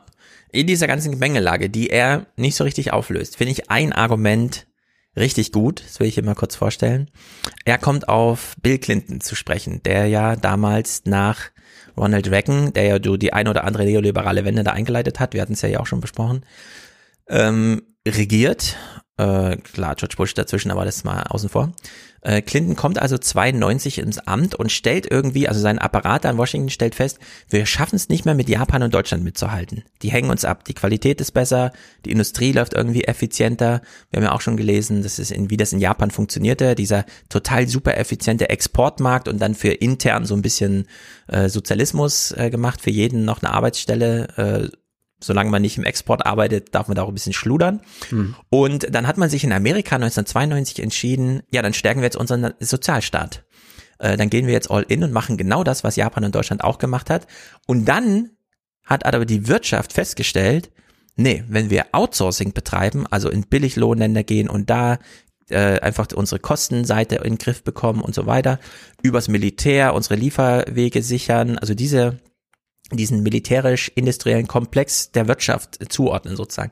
Dann fahren wir noch besser. Also hat Amerika den Sozialstaat wieder links liegen lassen. Ja. Und jetzt sehen wir gerade, dass dieses ganze Outsourcing in die Billiglohnländer und die militärische Dominanz schwächelt, also krass schwächelt. Und wir haben Joe Biden, der auf der Bühne steht, wir haben es ja hier besprochen im Podcast und sagt, ähm, wir müssen jetzt die Familien stärken im Systemkampf gegen China. Also ja. dass diese Idee, die Joe Biden gerade macht, eigentlich seit 92 in der Schublade liegt, nur aus Kostengründen noch nicht gewählt wurde und jetzt plötzlich gibt es in Amerika die Erfindung des Kindergeldes, der Human Infrastructure. Ja. Man stellt fest, na, wir müssen unser Erwerbspersonenpotenzial mal ein bisschen schützen, indem wir, was weiß ich, die Pfleger alter Familienmitglieder dem Markt überlassen, so dass diejenigen, die die eigentlichen Angehörigen sind und bisher die Aufgabe genommen haben, wieder am industriellen Prozess teilnehmen können. Ja, und da finde ich, das hätte man viel stärker, also er macht ganz viele historische Argumente und mir finde ich zu wenig funktionale und in diesem Punkt lässt das bei einer Seite so, ja, bei so einem Halbsatz irgendwie und da finde ich, da hätte man mal so richtig all in gehen können. Allerdings hätte er die Nachrichtenlage zu Joe Biden dann kennen müssen, weil dann wäre ihm, glaube ich, aufgefallen, äh, welche Doppelung da zu 92 um Bill Clinton drin steckt. Jetzt weiß ich nicht, wann das Buch fertig sein musste. Das ja, wahrscheinlich immer noch vier, fünf ne? Monate ja, beim Verlag. Insofern, glaube ich, ist das dann sehr komplex, nochmal so ein 500 Seiten Buch gerade um, äh, sehr kompliziert, genau, um, jetzt wollen wir genau sein, kompliziert, um da nochmal fünf Seiten Erweiterung reinzumachen. Nur, du hast das jetzt mit beiden angesprochen. Und er kommt ja auf Amerika auch zu sprechen, wenn es darum geht, die Weltmacht sieht sich nicht mehr als Weltpolizei, mhm. zieht sich zurück und das nicht nur bei Trump, sondern eigentlich schon bei Obama und ja. jetzt bei Biden können wir das auch erleben, auch wenn es da ein paar brachiale Worte gibt, ist da noch nicht der nächste Krieg vielleicht im Gange und noch nicht in Sicht. So stellt sich ja die Frage, ob jetzt hier Streeck tatsächlich nur so ein Konzept mal vorlegt, so wie so ein Gegenkonzept zu Ulrike Gero, die sagt, ah, wir machen eine europäische Republik ja. und dann werden wir alle glücklich sein. Äh, natürlich ist das alles hier viel anspruchsvoller, äh, also das ist, darf man niemals in einem Atemzug nennen, Strick und Ulrike Gero. Never. Aber die Frage ist, beschreibt er vielleicht hier auch schon einen Prozess, der gerade im Gange ist. Also diese Idee der Nationalstaatlichkeit. Haben wir es nicht jetzt gerade mit Blick auf die USA schon mit einem Land zu tun, das ganz klar jetzt wieder sagt, ach ja, wir müssen nationalstaatlich denken und das bedeutet, wir müssen an unsere Bürger denken, wir müssen also denen jetzt Gelder mhm. zur Verfügung stellen und nicht nur den Konzernen, die dann damit irgendwo Geld machen und wir müssen auch unsere Konzerne kartellrechtlich vielleicht einhegen, Stichwort Emmy Globuchar, wir müssen aber auch sehen, dass wir vielleicht wieder ähm, mehr als äh, geschlossene Nation agieren, die sich nicht überall einmischt und die dann auch mal sagt, ja, dann macht ihr das dann auch mal für euch, aber wir mhm. sind dann nicht mehr so dabei. Also ist das vielleicht in Amerika, nicht hier äh, in Deutschland oder auf europäischer Ebene, vielleicht schon ein Prozess, den wir da sehen können? Oder würdest ja. du sagen, dass es immer noch auch das ganz große Globale? Denn es gibt ja auch diese Enttäuschung, dass das Globale nicht mehr so gut funktioniert. Du hast ja im Fernsehpodcast das doch vorgestellt, wie Biden dann hier in Europa ist und natürlich freundlich empfangen wird, aber eigentlich so hm. diese tollen Sachen kann man nicht mehr so verkünden. Nee, ähm, äh, die Frage, die du aufwirfst, äh, ich vermute, eine Antwort steckt in diesem Hinweis, den er immer wieder mit diesem Rodrik hat. Er hat ja Keynes mhm. und Rodrik und Polani, das sind ja so seine ja. drei. Und dieser Rodrik-Krise äh, 2008, die Märkte sind mal so richtig neoliberalisiert worden, so richtig globalisiert, so könnte man sagen. Also 2008 ist so Peak äh, dessen, was ihm als Schreckgespenst hier vor Augen steht. Und ähm, die Märkte haben sich sozusagen freigestrampelt und er sagt ja explizit, die Märkte, er sind halt so diese paar Investoren eigentlich an einer Hand abzuzählen und so, aber man sagt ja immer so die Märkte. Also diese Märkte haben das Machtgefüge aus Recht und Staat so weit hinter sich gelassen, dass sie auf den Staat gar keine Rücksicht mehr nehmen müssen und das Recht gerade noch so benutzen, ihre eigenen Interessen abzusichern. Sieht man ja immer bei diesen großen Unternehmen, die dann sogar mal ein Lieferkettengesetz äh, befürworten, weil sie wissen, die Konkurrenz kommt damit noch schlechter zurecht als wir. Also haben wir uns juristischen Markt äh, abges äh, abgeschottet und äh, für uns behalten. Und dann sagt er, 2008 haben dann die Märkte plötzlich die Erfahrung gemacht, dass dieses Gefüge, dieses Gerüst, kein Staat mehr und nur noch so ein bisschen Rechtssystem für sie nicht reicht äh, dass dieses ja. ganze formale staatliche Rückversichern nicht mehr funktioniert, too big to fail, ist dann so die, der Spruch dafür. Und sie waren plötzlich ihrer eigenen Panik ausgeliefert und haben dann festgestellt, und da finde ich, kann man jetzt sagen, für das folgende Argument ist 500 Seiten Streeck, also wenn man sich fragt, ist dieses Buch äh, überhaupt ins, also informativ zu lesen, würde ich sagen, ja, an diesem Punkt, das, da kann man sagen, das hat Streeck gesagt, das ist auch richtig. Ähm, der Staat und der Markt stehen nicht in einem substitutiven Verhältnis im Sinne von umso mehr Staat, also mehr wirtschaftlicher Erfolg, das klappt nur, wenn der äh, äh, mehr Markt, wenn der Staat sich zurückzieht, also bloß kein Big Governance und so weiter, sondern wir sehen und dieses Argument mache ich jetzt über das, was äh, Streeck hinaus sagt. Wir sehen eigentlich an China, es ist ein Bedingungsverhältnis. Wer einen starken Markt will, also wer wirtschaftliche Stärke will, der braucht auch einen starken Staat der nicht nur einfach juristisch irgendwie, sondern der wirklich mit politischen Vorgaben reingeht und sagt, Investoren, die hierher kommen und mitspielen wollen, weil sie, was weiß ich, die Konsummöglichkeiten hier nutzen wollen, die müssen auch eine, äh, ihre ähm, intellektuellen Fähigkeiten transferieren. Die können das hier nicht nur als Werkbank benutzen, so wie Ostdeutschland ausgenutzt wurde, sondern nein, da muss die Forschungsabteilung mit umziehen nach China. Ja, das ist ja so diese chinesische Ansage. Und äh, da finde ich, ist das Buch sehr stark und sehr richtig, indem man einfach sagt, Markt und Staat ist kein substitutives Verhältnis, sondern es bedingt einander und man lernt jetzt gerade, und das ist ja die große Lehre, die man in Amerika gerade versucht umzusetzen, wir brauchen auch einen starken Staat. Einen Staat, der ordentlich investiert, der sich da, ähm, also nicht nur finanziell investiert, sondern auch wieder sich selber investiert, der sich um die Menschen kümmert, der sich um die Kinder kümmert, also um den Nachwuchs, das Erwerbspersonenpotenzial und so weiter und so fort. Und äh, da finde ich, äh, kann man sagen, das steht bei Streeck, das ist richtig und das sollte man da auch nachlesen. Dafür kann man immer sagen, Streeck 2021. Sehr gut. Wir haben noch eine Tabelle, die mich erschüttert hat, und zwar auf Seite 371. Und zwar hat diese Tabelle nicht Streeck selbst erstellt, äh, sondern eine Wissenschaftlerin, die mal äh, sehen wollte, was empfiehlt denn eigentlich die EU-Kommission? Und die hat dann mal dargestellt, Emma Clancy heißt die Ökonomin, dass also diese 28 Mitgliedstaaten ja immer wieder Empfehlungen von äh, der Kommission bekommen, was sie so tun sollen. Und dann geht es dann zum Beispiel Erhöhung des Rentenalterssenkung der Rentenfinanzierung, Ausgabensenkung für Gesundheit, Privatisierung, Gesundheitssystem, Eindämmung von Lohnzuwächsen und so mhm. weiter. Und es stellt sich dann heraus, dass es wirklich immer Empfehlungen sind oder fast immer, die halt die Sache schlechter machen für die Leute im Land. Ja. Also das ist ja auch etwas, wo wir ja sehr viel die EU loben, wo ich dann auch das nochmal so aufgelistet hier bekomme, so auf einer Seite in so einer Tabelle. Und da sind die ganzen Zahlen und man geht erst so drüber hinweg und dann denkt man ja, Moment mal, da wird dann jetzt 50 Mal innerhalb der Jahre 2011 bis 2018 Ländern empfohlen, also 50, äh, 50 Mal empfohlen, die Lohnzuwächse, also Lohnsteigerungen einzudämmen. Und das mhm. ist ja schon ganz erschütternd, wenn man das so liest und ist dann ja auch verständlich, dass ein Strick darüber nachdenkt, ob es auch anders ginge. Ja, da gilt aber immer der Satz von Jean-Claude Juncker, die EU ist nicht als neoliberales Konstrukt konzipiert worden, sondern sie ist halt dazu geworden, weil sich die einen durchsetzen und die anderen dann irgendwie sagen, nee, wir müssen zurück in den Nationalstaat. Man könnte ja auch so wie Streeck 500 Seiten Engagement erklären, wie funktioniert die Europäische Union, wie kann man sich da einbringen und wie kriegt man sie wieder auch demokratisch. Nun hat aber Jean-Claude Juncker natürlich selbst alles dafür getan, dass die EU neoliberal ist.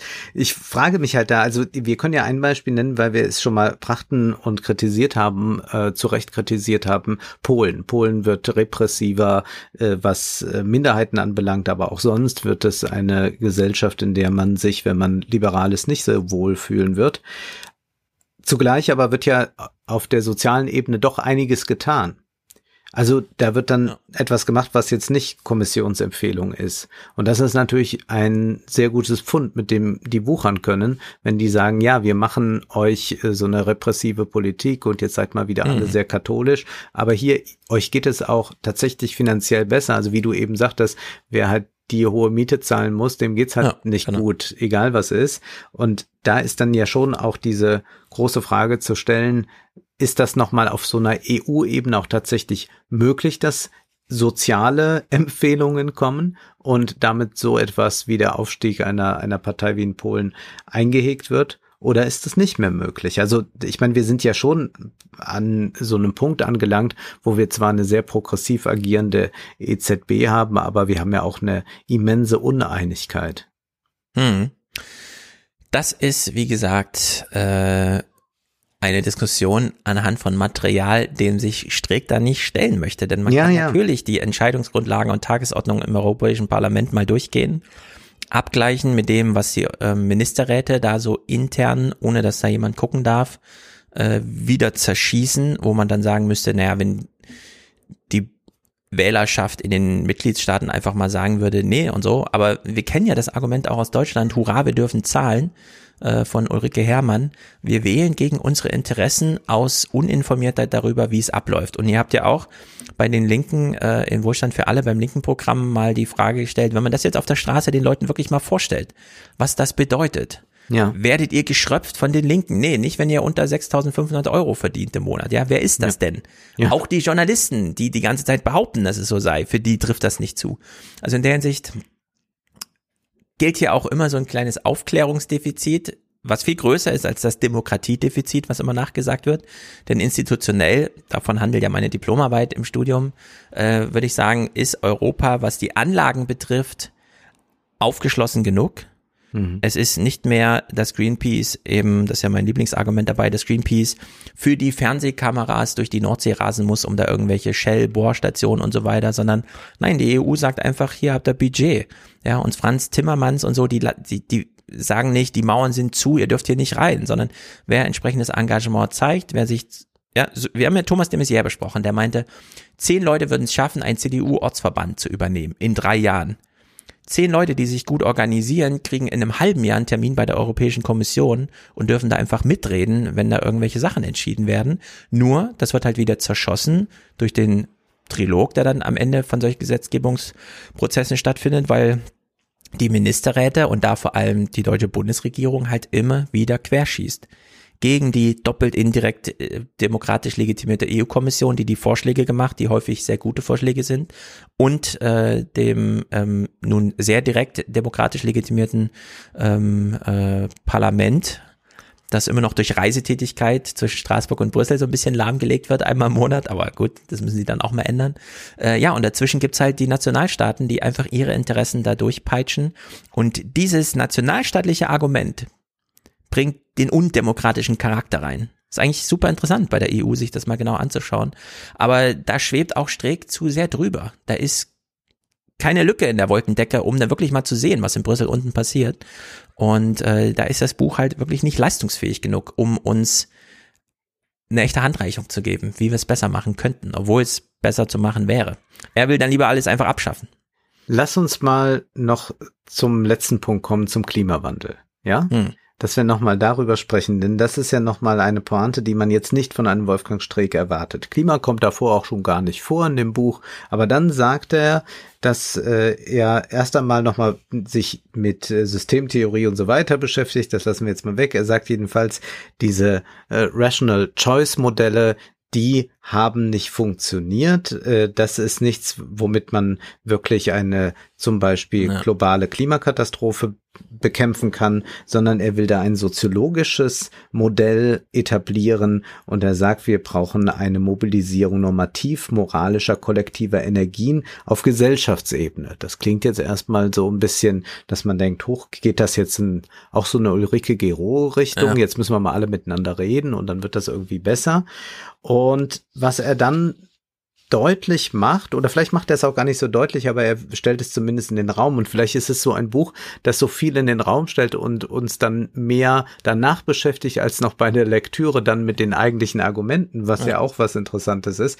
Und er sagt, jetzt nochmal auf der globalen Ebene betrachtet, wir kennen das ja, Pariser Klimaabkommen und so weiter. Merkel hat jetzt auch nochmal gesagt, ich habe zu lange da am Kyoto-Protokoll festgehalten. Also das mhm. hat ja eine viel höhere Verbindlichkeit gewollt und dann ja. hat man das jetzt über so eine Freiwilligkeit. Aber was bringt die dann? Er sagt, Nichts davon hat sich im Kampf gegen den Klimawandel bisher ergeben und es gibt kein Anzeichen, dass die der Theorie nach zu erwartende rationale Irrationalität entweder durch imperiale oder durch superstaatliche Global Governance, durch hegemoniales Eigeninteresse oder durch externe Anreize korrigiert werden könnte.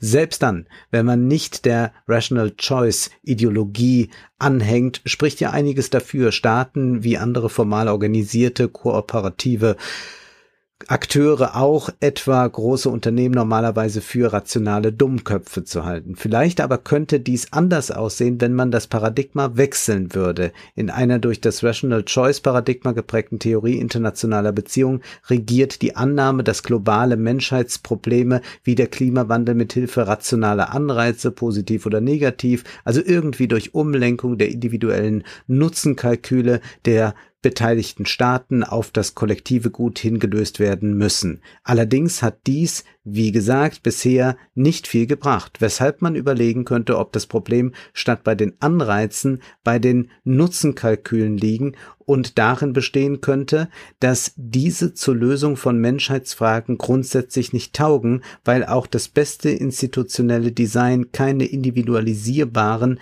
Neben- und Privatanreize in ausreichender Menge kreieren könnte. Und dann sagt er, wir müssen eigentlich jetzt hier äh, die Sache auf Pflichtgefühle äh, äh, lenken, mhm. wenn man anschließend fragt, ob sich in einem anderen Paradigma als dem des rationalen Wahlhandelns funktionale Äquivalente zu Nutzenkalkülen finden lassen, so würde sich anbieten, den Blick auf moralisches Handeln und die es motivierenden Pflichtgefühle zu lenken. Und wo er da eigentlich darauf hinaus will, ist, dass auf einer nationalstaatlichen Ebene ein moralisches Gebot sich ausbreitet. Er vergleicht dann auch nochmal Greta Thunberg mit Johannes dem Täufer und sagt äh, da ganz deutlich, da sehen wir, dass wir da diesen moralischen Diskurs haben, der auch gewollt ist, der auch ankommt. Und er sagt dann sehr deutlich, kulturelle Revolutionen dieser Art gibt es. Sie werden von sozialen Bewegungen ausgelöst, die in Augenblicken kollektiver Efferfeszenz mein Gott, äh, mhm. eines überschäumenden Gemeinschaftsgefühls, das ist damit gemeint, moralische Orientierung verbreiten, soziale Bewegungen versorgen, Gesellschaften mit Ideen über und Identitäten mit sich selbst, sie finden auf der Gesellschafts-, nicht auf der Staatenebene statt. Aber wenn sie stark genug werden, setzen sie staatlichem Handeln Ziele und Grenzen, sie produzieren eine emotionale Normativität, eine auf andere übertragbare ansteckende Leidenschaft, die besser als alles andere den Einsatz von vielen für ein gemeinschaftliches Ziel stiften und antreiben kann. Und ich überlege, ob ja. er hier recht hat, denn wir kennen diese Ausrede von ganz vielen Politikern, fast aller Couleur, ja, mit dem Klimawandel, wir können da noch nicht so viel tun. Wir müssen uns da vor allem mit unseren europäischen Partner oder wir müssen uns auf der internationalen Ebene einig werden. Und hier sagt jetzt Streeck, doch, wenn wir jetzt als Nationalstaaten agieren, also losgelöster von diesen Sachen, könnten wir als Nationalstaat das machen, weil es dann eine gebotene Pflicht ist und weil er dann auch sagt, wir haben dann eigentlich so einen Zivilisationsgrad erreicht. Er sagt, äh, er, er kritisiert sogar, dass Leute äh, dieses Virtue Signaling immer bringen, dass irgendwie Leute sich so eine tolle Tugendhaftigkeit mhm. auf die Fahnen schreiben, nur um besser dazustehen. Er sagt, das kann ein wirksamer Weg sein zur allgemeinen Hebung des Zivilisationsniveaus. Und wir können das ja mal bei was ganz Konkretem festmachen. Wenn ich jetzt sagen würde, ich gehe mir gleich äh, noch zwei Pelzmäntel kaufen, hätten jetzt ganz viele, die uns hier zuhören, ein Problem. Ich im Übrigen auch. So, also da haben wir diese äh, dieses Zivilisationsniveau erreicht, dass man sagt, nee, also Pelzmäntel, da besteht jetzt nun wirklich kein Grund, dass man diese kauft, mhm. äh, dass noch weiter Tiere dafür äh, getötet werden. Und man kann das ja auf der Klimaebene auch schon erleben, dass es da eine Hebung des Zivilisationsniveaus gibt, dass äh, man jetzt auch nicht mehr hier sagen könnte, ich will mir mal einen richtig guten Sportwagen kaufen, der braucht zwar 25 Liter, aber macht Spaß. Das ist auch schon eine Argumentation, die zumindest würde ich sagen, jetzt bei unseren Leuten, die hier zuhören, nicht mehr Anklang finden würde. Ja, nur die Frage ist, wen schert, was Leute denken? Wen? In der ja, du hast doch selbst gesagt, du hast doch selbst gesagt, dass die Aktivisten wichtig sind und dass die Als Aktivisten Kulisse, wirksam genau. sind. Ja. Aber sind sie nur Kulisse oder verändern sie auch tatsächlich äh, ein äh, Sentiment in der Gesellschaft? Denn wir ja. haben es ja jetzt auch damit zu tun, dass wir wissen, irgendwie Familienwerte sind den meisten Deutschen mhm. wichtig. Deswegen haben wir Parteien, die immer wieder irgendwie die Familie hervorkehren. Oder wir sehen ja auch, dass sich beim Klima was wandelt in den Köpfen mhm. der Gesellschaft. Und du hast doch selbst in einem Tweet kürzlich, bei dir verschwindet verschwinden die ja leider nach sieben Tagen, ja. weil man kann dich deshalb nie festnageln. Aber ich meine, du hast kürzlich in einem äh, Tweet, da ging es auch um eine Kritik an Baerbock, äh, sie würde nicht weit genug gehen, hast du gesagt, ja, das hängt vom Wählerpublikum ab, wie weit äh, Politiker überhaupt gehen können. Also da geht es ja darum, was da schon zum Beispiel an Zivilisationsniveau erreicht ist, dass man sagt, ja. so dreckig nicht mehr auf deutschen Straßen. Mhm. Um mal die drei Ks zu nennen, zwei Ks haben wir schon aussortiert. Die Kirche mit ihrer Nächstenliebe und Kant mit seinem kategorischen Imperativ. Das Einzige, was noch bleibt, ist Kosten. Kosten, Kosten, Kosten. Wenn der Klimawandel etwas kostet, dann vermeiden wir ihn. Solange er nichts kostet, äh, vermeiden wir ihn nicht. Ähm, ist Streeck das so? Macht, ja, Streeck macht ja das Argument, die Globalisierung hat Kosten externalisiert, wie die Atomkraft in die Zukunft. Und dann kam plötzlich Corona, man festgestellt, ach so, das kostet wirklich alles Geld. Also wenn ich jetzt nur eine Lieferkette habe und keine parallele, redundante, die ich dann auch nutzen kann, sondern wenn ich, wenn ich das eingespart habe, aus Kostengründen, wenn ich just in time heißt ja, mein Lager ist immer leer, ja, äh, dann äh, führt das halt zu Kosten. Das sehen wir ja auch jetzt gerade, die ganze Inflation, die wir jetzt gerade erleben, hat ja mit Lieferschwierigkeiten zu tun, hauptsächlich. Ähm, wird auch kaum kommuniziert in dieser Weise, ne? Man sagt, ja, ist ganz ja die böse EZB und so, und dann sagt man einfach, nee, die können keine Laptops mehr liefern, genau. die bekommen also der keine Preis Chips steigt und einfach, sonst was. Genau, weil das Zeug knapp ist durch Lieferengpässe. Äh, man würde gerne mehr produzieren, aber und so Holz, Chips, der ganze Kram. Nur ist also das ja jetzt eine Argumentation, die bei Politikern trifft, die zutrifft auch auf die Wirtschaft, aber bei der Bevölkerung haben wir ja nicht unbedingt diesen Kostenpunkt laufend im Vordergrund, sondern ja. es gibt ja auch so eine gewisse Moral, also wo er darauf hinaus will, ist, dass man äh, sagt, in Anbetracht des Klimawandels, das tut man nicht. Hm. Und dass das auch sich dann ummünzen lässt in eine Politik, die tatsächlich sagt, nee, das tut man auch nicht und deswegen dürfen hier keine Nerze gezüchtet ja. werden und so darf auch was anderes nicht sein. Also auf Twitter kursierten ja kürzlich zwei Informationen. Das eine war, wenn wir wirklich das Klima, den Klimawandel irgendwie aufhalten wollen, dann könnten wir im Verkehr auf das Auto verzichten kein Fleisch mehr essen, uns nachhaltig mit äh, Konsumgütern, vor allem Kleidung und so versorgen, dass wir nicht so viel brauchen einfach. Und dann waren da immer so kleine Balken zu sehen, was das bringt. Und dann war oben der maßgebende Balken, der quasi den Unterschied gemacht hat, betreiben wir Kohlestrom oder nicht. So, diese Entscheidung nach Kohlestrom ist völlig entkoppelt von dem, was wir erstens denken oder wie wir uns im Supermarkt verhalten. Hm. Äh, Kohlestrom ist einfach äh, eine betriebswirtschaftliche Entscheidung oder volkswirtschaftlich, politisch angebunden, die getroffen wird. Ja oder nein. Äh, sind wir in Kohle, ja oder nein? Und die zweite Information, die auf Twitter gerade kursiert ist, dass der Anteil am deutschen Energie, also an, am Energiemarkt, der sich auf Kohle äh, basiert, wächst gerade. Ja. Ja, also wir haben halt äh, einen Deckel bei ähm, Solarausbau und wir haben ähm, diese Neuregelungen für die Windkraft und es sind nun mal die zwei tragenden Säulen einer energetischen Wende hinsichtlich erneuerbarer Energie. Und was wir derzeit haben, ist mehr Kohlestrom. Nur so, Strick möchte ja nicht, Strick möchte ja nicht, dass wir jetzt individuell mm. entscheiden im Supermarktregal, was wir greifen. Das ja. ist ja nicht seine Argumentation. Also ich glaube, da würde er dann auch wirklich mit Wagenknecht. Nein, aber ich meine nur mal festgehalten jetzt. Aber das könnte man ja Mentalität, also aber es gibt ja eine Mentalität in der deutschen Bevölkerung, gerade bei jüngeren Menschen, die sagen, mhm. raus aus der Kohle und zwar schnell. Und das ist ja erstmal was, was aus einer moralischen Warte herauskommt oder man kann auch sagen aus einer pragmatischen, dass man sagt, so anders geht's halt mit dem Klimawandel nicht. Aber das ist ja etwas, was ein Bewusstsein ist, während 1997, wenn du da Leute unter 30 gefragt hättest, was müsste man für einen Klimawandel machen, dann haben die gesagt, Müll äh, sammeln oder wir müssen auch mal aufpassen mit den Joghurtbecher, waschen die, wir die mal besser aus. Das waren Sachen, die man sich vorwiegend gestellt hat, aber da sagte kaum einer Kohlestrom, da sagte man höchstens noch Atomkraft, nein danke, mhm. was aber wiederum mit CO2 nicht viel zu tun hat. Ja, und jetzt haben wir eine Diskussion seit 20 Jahren äh, und sehen jetzt, sagen wir mal, auf so einem kleinen Zenit dieser Diskussion. Wir haben in Deutschland einen Kanzlerwechsel, wir haben eine grüne Partei, die erstmals ähm, wirklich Machtfragen für sich entscheidet und trotzdem steigt der Anteil der Kohle. Und das sieht ja irgendwie, da ist irgendwo eine Entkopplung. Und am Ende sind es doch die Kosten und weniger Kant oder die Kirche, die da irgendwie mit ihren Prinzipien was entscheiden. Und das finde ich ähm, ganz wichtig, das immer wieder anzuerkennen, äh, dass wir hier ein einfach Kostenfragen zu klären haben. Und diese ganzen ähm, also am Ende ist es das Klima, der Rest des Buches ist es die Demokratie. Da hat Streeck eine Präferenz, bei der ist er auch ganz deutlich. Und im Grunde ist sein Buch ja angelegt, uns zu überzeugen, auch so zu denken.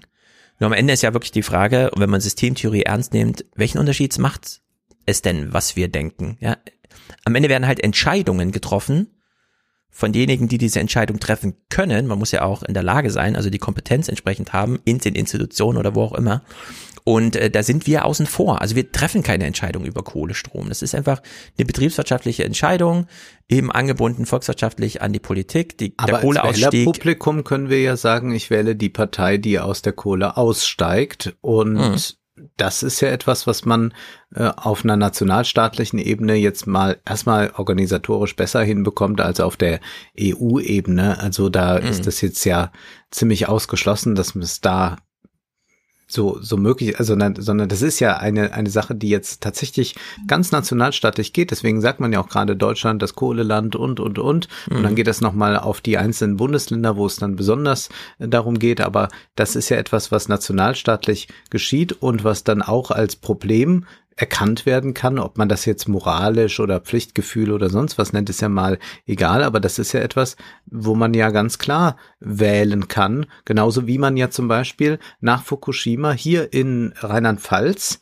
ganz klar eine rot-grüne Regierung gewählt hat, äh, vor allem die Grünen extrem stark gemacht hat, weil man mhm. wusste, wenn man jetzt hier die Grünen wählt, dann müssen die aus der Atomkraft raus. Und das war dann ja auch in Baden-Württemberg zu erleben. Mappus äh, ist ja auch deshalb vor allem da äh, von dann gegangen, weil dann ja. Kretschmann mit den Grünen kam und die sagten Atomkraft nein danke. Insofern ist es doch bei Kohle auch möglich. Zwar treffe ich jetzt nicht die Entscheidung, ich habe das hier in Mühlheim-Kerlich nicht abgestellt, das Werk, mhm. aber ich habe vielleicht dann mit meiner Stimme dazu beigetragen als einzelner Wähler. Ja, und dann lass mich doch äh, das aufgreifend übergehen zu äh, meinem zentralen Kritikpunkt an dem ganzen Buch. Er kommt immer auf die Systemtheorie zu sprechen und die Systemtheorie hat äh, beispielsweise die mh, mm, Elemente einer äh, dieser symbolisch generalisierten Kommunikationsmedien, mhm. beispielsweise Geld oder auch dieses Ansinnen, also Gesundheit ist mir eigentlich schon wichtig und im Supermarkt nicht allzu viel Geld zu verlieren. Also die Systemtheorie verbindet ja gesellschaftliche Funktionssysteme immer ganz konkret mit dem mit unserem Körper. Das klingt ein bisschen komisch, weil man doch immer hört, bei Luhmann spielt der Mensch ja gar keine Rolle und so weiter, aber es gibt eben die symbiotischen Mechanismen, die einfach wirklich an körperliche Bedürfnisse zurückgebunden sind. In der Liebe, im Konsum, äh, im Gesundheitssystem, in der Politik, Macht und Gewalt, ja, direkter Bezug auf den Körper. Auch wenn wir äh, keine Angst davor haben, dass wir niedergeknüppelt werden, wenn wir bei Rot über die Straße gehen, ähm, irgendwie hat sich doch so eingeschlichen, dass man einfach sagt, naja, um jetzt Streit zu vermeiden und sei es nur die Polizeiansprache oder so, halte ich mich einfach mal an die Regeln. Ne? Und dann irgendwann macht man das völlig motivlos. Es ist halt, wie es ist. Das sind halt die Regeln. Dann hat man das so tradiert. Da kommt auch der Begriff der Institutionen her, der Struktur. Das sind alles Erwartungserwartungen. Also ganz konkret, ja, doppelte Kontingenz. Direkt mit dem körperlichen Erleben zu tun, das man irgendwie bewältigen möchte. Und dadurch oder sagen wir mal, in der Systemtheorie ist Politik ein Funktionssystem von vielen und hatte auch kein Primat oder so. Ja, so wenig wie das Staatsvolk in einer modernen Staatstheorie als Wähler irgendwie zentral steht und alles andere davon abgeleitet werden kann. Nein, das sind das zirkuläre Prozesse und ähm, Politik ist halt eins von vielen. Deswegen würde ich nie äh, sagen, das wäre irgendwie ein Klimawandel, also eine Klimawandelbewältigung zweiter Klasse, wenn wir das alle nur aus Kostengründen machen und nicht aus innerer politischer, moralischer Überzeugung. Sondern am Ende ist die funktionale Frage, haben wir das Klima jetzt gerettet oder nicht? Ja, also geht es unserem Körper besser, äh, wenn wir nicht 47 Grad wie gerade in Athen durchmachen müssen und nicht alles super viel kostet, weil wir es nicht mehr hinbekommen, die Kosten zu externalisieren. Beispielsweise, ja, wir haben zwar im Supermarkt immer schön gespart, als wir uns das Billigfleisch geholt haben beim Grillen, aber alle fünf Jahre äh, kommt dafür die A und ähm, wedelt uns den ganzen Garten weg. Ja, das sind ja diese Kostenfragen, die irgendwann nicht mehr einzufangen sind. Die können irgendwann in politische Programme übersetzt werden. Das muss aber dann so gemacht werden, dass man nicht sich an irgendwelchen Büchern abarbeitet, weil da irgendwelche Zitate nicht richtig gekennzeichnet sind, sondern das Wahlprogramm muss klar ersichtlich darstellen, wenn du die wählst, wird das Kohlekraftwerk abgeschaltet, dafür hast du aber in 30 Jahren noch eine Rente, die sich lohnt, denn erstens, es gibt dann noch Küsten, zu denen man Tourismus hinmachen kann. Ja? Also wenn diese Verknüpfung programmatisch, politisch geklärt ist, dann kann man auch sagen, dann können wir es jetzt mal inhaltlich einer Entscheidung zugrunde legen und dann können wir alle mitdenkend diese Entscheidung treffen. Aber bis es soweit ist, sind das alles Kostenfragen. Und solange die Kohle, und da muss nicht 80 Millionen äh, Deutsche überzeugt werden, dass Kohle irgendwie eine blöde Kalkulation ist, sondern da ist eine politisch mutige, mutige Entscheidung von einem 400 zu 300, ja, also 400 Menschen, die im Bundestag eine Mehrheit herstellen, die einfach sagen, wir können das jetzt nicht weiter externalisieren. Ähm, Merkel hat es ja damals erkannt. Ähm, mhm. Erdbeben, ein Erdbeben reicht, um alle Kostenersparnis, die man durch ein Atomkraftwerk hat, komplett zunichte zu machen. Am Ende stand Tokio in Gefahr, zur Hälfte verseucht zu werden. Ja, solche Szenarien standen plötzlich im Raum. Und dann hat Merkel gesagt, ist zu teuer. Können wir uns nicht mehr leisten. Und wenn solche Effekte kommen, klar, die Kulisse ist dann schon mal gut vorbereitet, ja. Also Fridays for Future haben wir ja auch schon hinsichtlich BlackRock und so beschrieben. Äh, wenn die Vorstandsetagen sich treffen, ist es ganz gut, wenn die unten auf der Straße stehen und sagen, das ist die Zukunft, äh, plant das mal mit ein, äh, lasst euch das doch mal mitkalkulieren von eurer Kostenabteilung, ja. Und dann äh, stellt man so fest, ach so, wenn wir einmal den Benchmark haben, dann orientieren wir uns auch daran, ja. Und dann wird es eben so langsam institutionalisiert, kommt die Erwartung rein. Und das ist eben ein äh, großes Problem in so nicht systemtheoretischen Büchern, die aber immer so, so tun, als ob irgendwie, ja, dass er, dass er irgendwann falsch abgebogen wird. Also es ist zu viel Moral, zu viel äh, Affirmationen hinsichtlich irgendwelcher politischen Systeme und so weiter und zu wenig funktionale Argumentation. Und ich glaube, da wäre aber auch nicht nur von so einer Abklärung, sondern wäre auch inhaltliche Aufklärung wäre einfach mehr möglich, wenn man wenn der Professor sich hier mehr dem Kampfsport noch ausgesetzt hätte und nicht einfach nur aufgeschrieben hätte, was er nochmal glaubt. Ja, ich möchte zur Verteidigung noch anführen, dass wenn man sich die Geschichte des realpolitischen Neoliberalismus ansieht, das genau auf dieser moralischen Ebene funktioniert hat, Hegemonie herzustellen. Er bezieht sich ja manchmal auch auf Chantal Mouffe, die ja auch sagt, also man muss da hegemonial werden und das schafft man mit gewissen Strategien und die kann man zum Beispiel lernen, wenn man sich Wahlkämpfe von Margaret Thatcher ansieht. Was mhm. hat die gemacht? Die hat zum Teil sehr stark moralisiert. Die hat, wie gesagt, dieses Bild auch, wir hatten das in der letzten Folge, der Alleinerziehenden, die die Sozialsysteme belastet, äh, kreiert für den Wahlkampf. Die hat also einen Stimmungsumschwung geschafft in der Gesellschaft, der ihr dann ermöglicht hat, diese neoliberalen Reformen durchzusetzen. Dass es immer darum geht, dann das Einzelne entscheiden und dass das in sehr kleinen Gruppen stattfindet und dass das nicht mehr direkt an den Wählerwillen gebunden ist, das ist klar. Aber man muss ja schon als Nationalstaat einen gewissen Rückhalt in der Bevölkerung haben, was ja Merkel im Übrigen immer gemacht hat. Also Merkel hätte ja. auch nicht eine Stunde vorher von Fukushima äh, gelassen, von, von den Atomkraftwerken gelassen, wenn sie nicht genau wusste, hier ist die Umfrage, äh, so und so viele Leute wollen das, genauso auch bei äh, der Ehe für alle und so. Äh, wenn jetzt noch die Mehrheit der Deutschen gegen die Ehe für alle wäre, dann hätte auch Merkel niemals äh, dieser Abstimmung stattgegeben und so weiter. Also sich immer nur danach ausgerichtet. Und wir sehen ja auch dann gerade bei Macron, der was macht und dann kommen die Gelbwesten und sagt man, ach du mhm. je, wir haben ja auch noch Bürger, ja. die können sich wehren. Insofern glaube ich schon, dass auf dieser Ebene sehr viel passiert und das äh, meine ich aber dann, dass hier äh, Strick auch mal den Begriff der Moral sinnvoll einbringt, also nicht auf so einer individualisierenden Sache, dass wir uns jetzt gegenseitig äh, anprangern, was wir wieder klimaschädliches getan haben, sondern sagt, es kann sein, dass in der äh, Gesellschaft äh, die dann nationalstaatlich eingehegt ist, sich eine Moral durchsetzt, die manches nicht mehr erlaubt und die einfach dann für eine Partei stimmt, die aus der Kohle aussteigt. Und das ist dann etwas, was äh, tatsächlich ja noch einen Rückhalt hat ob das aber tatsächlich in diese Richtung geht, weiß ich nicht. Ich fand jedenfalls diese Lektüre dann doch ganz erstaunlich, auch weil er nochmal deutlich macht, eigentlich war der Westen auch nie so liberal, ja. Also die, die sich an die Abkommen und all das ja. halten sollten, waren dann oft nicht die, die Führungsmächte. Da ist nochmal das Beispiel Den Haag und USA. USA interessiert sich für Den Haag nur, wenn sie selbst damit nichts zu tun haben. Also sie würden sich dann nie verantworten. Und er sagt dann auch, vielleicht haben wir, und das jetzt ganz am Ende ausnahmsweise Glück und eine internationale Ordnung, wie sie einer postglobalistischen demokratischen Restauration auf nationaler Ebene Spielraum verschaffen würde, kommt von allein zustande. Die Zeichen dafür stehen erstaunlicherweise nicht schlecht. Wir werden also, denke ich, auf dieses Buch nochmal hin und wieder kommen, ob sich das so entwickelt in diesen 29er Jahren, ob wir mhm. da vielleicht dann tatsächlich eine neue Idee von Nationalstaaten haben.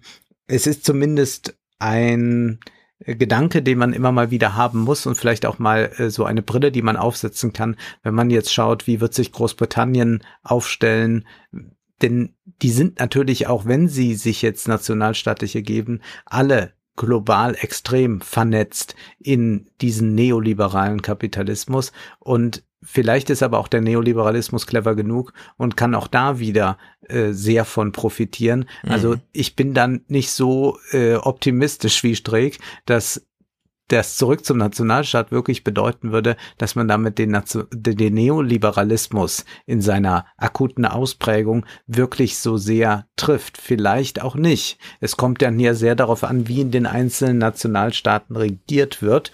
Und das hängt sehr vom politischen, Poten äh, äh, vom politischen Personal ab, aber hängt auch ab von Korruption in Ländern und, und, und. Mhm. Und da fragt man sich dann doch, ob das vielleicht auf einer EU-Ebene nicht genauso möglich wäre oder besser. Genau, der Gegensatz von Nationalstaat und Wirtschaftsmodell, also Neoliberalismus, ist nämlich gar nicht so klar, wie er den zieht. Und ich will am Ende einen Satz mal vorlesen zu diesem Keynes-Polani-Staat, der ihm da vorschwebt. Staatsziel ist der Schutz der politisch vertretenen Bürgerschaft vor nicht selbstgewählten Abhängigkeiten jeder Art zur Gewährleistung der Fähigkeit seiner Bürger zur folgenreicher politischer Willensbildung, also zur Ausübung staatlicher Souveränität. Und ich finde, das ist eine Fata Morgana, eine Idee, die man so hat. Ja, ähm, auch bei Lauterbach. Man muss ähm, das ist ja so die Forderung, einmal alles durch das Bewusstsein der Beteiligten drehen, ansonsten ist es nichts wert mhm. oder so. Ja, das ist so hm. die Idee. Und äh, da, das finde ich, das ist eine der ganz großen Aufklärungen, die ich aus der Luhmann-Lektüre in meinem Studium und so weiter hatte. Nee, es muss nicht einmal durchs Bewusstsein. Das Bewusstsein ist wirklich ein sehr reduziertes, ja, so psychologisch gesprochen, wir haben so ein sensorisches Register. Also unser Körper macht sowieso schon vieles, bevor das überhaupt mal in einem Arbeitsspeicher oder so richtig bewusst prozessiert wird. Ja, eine Treppe runtergehen, die ganzen Alltagssachen, Hungergefühlen, denen nachkommen, Bedürfnisse ausleben. Das passiert einfach so. Wir haben Reflexe, wir ducken uns weg, wenn irgendwas passiert. Das, das, dafür brauchen wir schon kein Bewusstsein. Und die Idee, dass die ganze und dann wirklich komplexe Weltgesellschaft einmal durchs Bewusstsein gedreht werden muss. Und nur dann ist es eine echte politische Entscheidung äh, finde ich falsch einfach. Das ist so Lebenslüge, ja. Wer dem nacheifert, wird immer unzufrieden sein und immer unglücklich. Denn man stellt dann allenfalls fest, dass man selber ja alles verstanden hat, aber die anderen nicht. Und dann ist man in so einem Missionarsding irgendwie drin, in allen Ausprägungen, ja, bis hin zu Querdenkerei. Äh, und dann wird man auch nicht glücklich. Also man muss sich davon verabschieden, dass sich die ganze Welt einfach im Bewusstsein abbilden lässt und wir kluge Entscheidungen zur Grundlage der Politik legen können. Nee, Politik ist einfach äh, ein selbstreflexives, funktionales, kommunikatives System. Da passieren Sachen, wie sie halt passieren, so wie in vielen anderen Bereichen auch.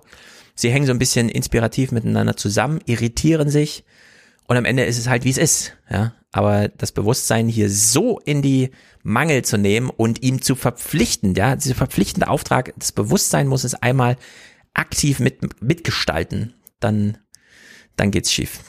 Ja, ich muss hier natürlich widersprechen, denn äh, man wird dann nicht nur Karl Lauterbach Querdenker oder Wolfgang Streeck, sondern man wird, wenn man natürlich auf das Bewusstsein abzielt, ein großer Ideologiekritiker und das wollen wir ja alle sein.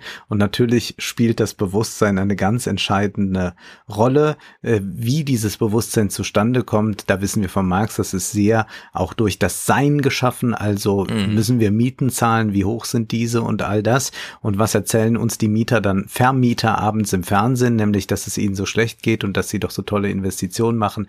Das Bewusstsein, Liebe Hörerinnen und Hörer, lassen Sie sich hier nichts einreden, ist natürlich ganz wichtig, aber wir sind hier doch äh, an einem interessanten Punkt, dass wir hier mal den Systemtheoretiker und den Ideologiekritiker dank Wolfgang Streeck aufeinandertreffen ah, ja. sehen. Und ich würde sagen, wir empfehlen das Buch für Interessierte zur Lektüre. Man ja. muss vielleicht auch nicht jeder Fußnote nachgehen. Wenn es einen so kursorisch interessiert, dann sind vor allem die ersten 100 und die letzten 100 Seiten interessant. Man muss vielleicht diesen ganzen großen Polani-Keynes-Exkurs nicht in allen Einzelheiten mitmachen, wenn man dann nicht daran sehr interessiert ist. Und ich würde jetzt zu etwas kommen, nämlich zum Bewusstsein, nämlich auch Design formt ja unser Bewusstsein. Mhm. Wir können uns ja immer fragen, warum sieht denn eigentlich irgendwas so aus? Slavoj Žižek hat das ja mal mit den Toiletten beschrieben. Warum sind äh, eigentlich so verschiedene Toilettenmodelle beliebt und hat das dann auf die, das nationale Bewusstsein zurückgeführt. Und ich habe die Zeitschrift Pop, Kultur und Kritik gelesen, die popkulturelle Phänomene vor allem analysiert. Das ist immer sehr sagen wir, affirmativ. Also nicht, äh, dass das nicht auch gut beschrieben wird, aber es ist sehr affirmativ. Also man muss auch, glaube ich, in jedem Text, den man schreibt, sich einmal gegen die Frankfurter Schule positionieren, dass man auf keinen Fall Ideologiekritik äh, macht, dass man so auf keinen Fall irgendwas Schlechtes sieht an irgendeiner Ausformung, sondern auch jedes TikTok-Video äh, sprüht vor Kreativität und ist eigentlich vergleichbar mit äh, Beethovens Neunter. Naja, aber ich habe dann äh, doch einen Text äh, gefunden, den ich interessant interessant fand, also mehr als interessant fand, den ich mal vorstellen wollte, denn es ist ja oft so, dass uns im Alltag was begegnet und wir noch gar nicht so merken, ach, das ist jetzt so ein Trend und wenn man aber dann davon liest, sagt jeder so gleich, ah ja, klar. Und mhm. zwar heißt dieser Text Apothekenästhetik, Bars, Braunglas, Duftbibliotheken. Und zwar ist der von Dirk Hohnstreter und er beginnt so der Text. Zwei gediegene Institutionen bilden eine überraschende Referenz der gegenwärtigen Konsumkultur. Klöster und Apotheken. Längst hat die Attraktivität des monastischen und medizinischen konservative Kreise hinter sich gelassen, reicht ihre Faszination sogar über den engeren Bereich der Maker- und Craft-Szene hinaus, in der naheliegenderweise auf den handwerklichen Ernst klösterlicher und pharmazeutischer Produktion Bezug genommen wird, ob Barkultur, Kosmetik oder Design, Materialien, Fertigungsweisen und Formbestände aus heilkundlichen Traditionen halten mehr und mehr Einzug in den Mainstream, ihre symbolische Verdichtung finden sie in der neuerlichen Ubiquität des sogenannten Braun- oder Apothekerglases. Und jetzt denkt man nach, ja, wir sehen laufend irgendwo Apothekerglas, da sind aber jetzt nicht tolle Arzneien drin, sondern vielleicht ist da ein Parfum drin, ein Duschgel oder irgendeine Ingredienz, die ich für den Cocktail brauche. Ja, das stimmt. Ähm, es fällt ja auch immer auf, wie so Sachen im Supermarkt verpackt sind. Ja. Dass man manchmal immer so ein bisschen, könnte auch Medizin sein, ja, dass man ja. sich da so Anleihen nimmt irgendwie. Ja. ja, also wir haben natürlich so ganz schrille Luxusmarken, die mit wahnsinnigen Logos äh, locken, aber man hat auch dann diese äh, dezente Art des Designs, das sagt, hier ist eine besondere Wertigkeit. Also Apotheken gelten ja auch als teuer und sind es ja zumeist auch und es ist etwas Besonderes. Man hat das mhm. so zusammengemischt und dann wird dann auch eine Cocktailbar beschrieben, bei der man auch dieses Design gewählt hat, weil eigentlich auch das Cocktail machen eigentlich so einen Apotheker-Hintergrund hat und da geht es ja auch um die genauen Zutaten und ob man da wirklich die beste Rezeptur hat ja. für diesen entscheidenden Cocktail und das wird also mal so durchdekliniert, woher das eigentlich so in den vergangenen Jahren kommt, wer so darauf setzt. Und immer wieder gibt es dann dieses Braunglas und da heißt es dann, dass auch als Apothekerglas bezeichnete Material dient der lichtgeschützten Aufbewahrung von Substanzen. Die Flaschen werden in der Regel mit einem Glasstopfen oder einem Schraubdeckel aus schwarzem Duroplast verschlossen. Über seinen praktischen Zweck hinaus ist es zum Indikator des Apothekenhaften geworden, das als Inbegriff eines geschützten, wohltuenden und gerade in seiner Naturzuwendung modernen Lebensstils gelten kann. Und die modernen Apotheken haben ja dieses Braunglas gar nicht mehr so sichtbar. Also so sehen ja Apotheken nicht mehr aus. Das mhm. ist ja auch hochautomatisiert. Man steht vorne, zeigt das Rezept, dann drücken die auf den Knopf und dann kommt irgendwo das Medikament rausgeschossen, hat ja. eigentlich damit nichts mit zu tun, aber wo die Apotheken nicht mehr wie Apotheken traditionellerweise aussehen, da sehen jetzt andere Geschäfte so aus. Ganz berühmt dann im Jahr 2000 schon Helmut Lang, der Modedesigner, der zwei Parfums rausbrachte und die auch dann in äh, Braunglas stellte und das auch wie so ein Labor angelegt hat, diese mhm. äh, Parfümerie, wo nur diese Sachen verkauft werden und dann gibt es ja noch die Firma Aesop und da ist es dann so, dass da auch alles in Flaschen, Tiegeln und so ist. Und da wird dann hier noch die süddeutsche äh, zitiert, da heißt es, also wenn man da bei Aesop drin ist, deswegen bewegen sich die Angestellten mit der nüchternen Präzision von Bibliothekaren äh, da, äh, äh davor, verschieben Leitern, holen schließlich die gewünschte Seife und versehen sie mit einer klaren Bedienungsanleitung, als wäre man beim Arzt oder Apotheker. Ja. Und das ist, glaube ich, auch eine neue Form des Konsumierens dann, also dieses bewusste Konsumieren. Wir haben dieses schnelle Shoppen von irgendwo, aber wir haben auch dann äh, das äh, Konsumieren, bei dem man sich intensiv mit Dingen auseinandersetzen kann und das dann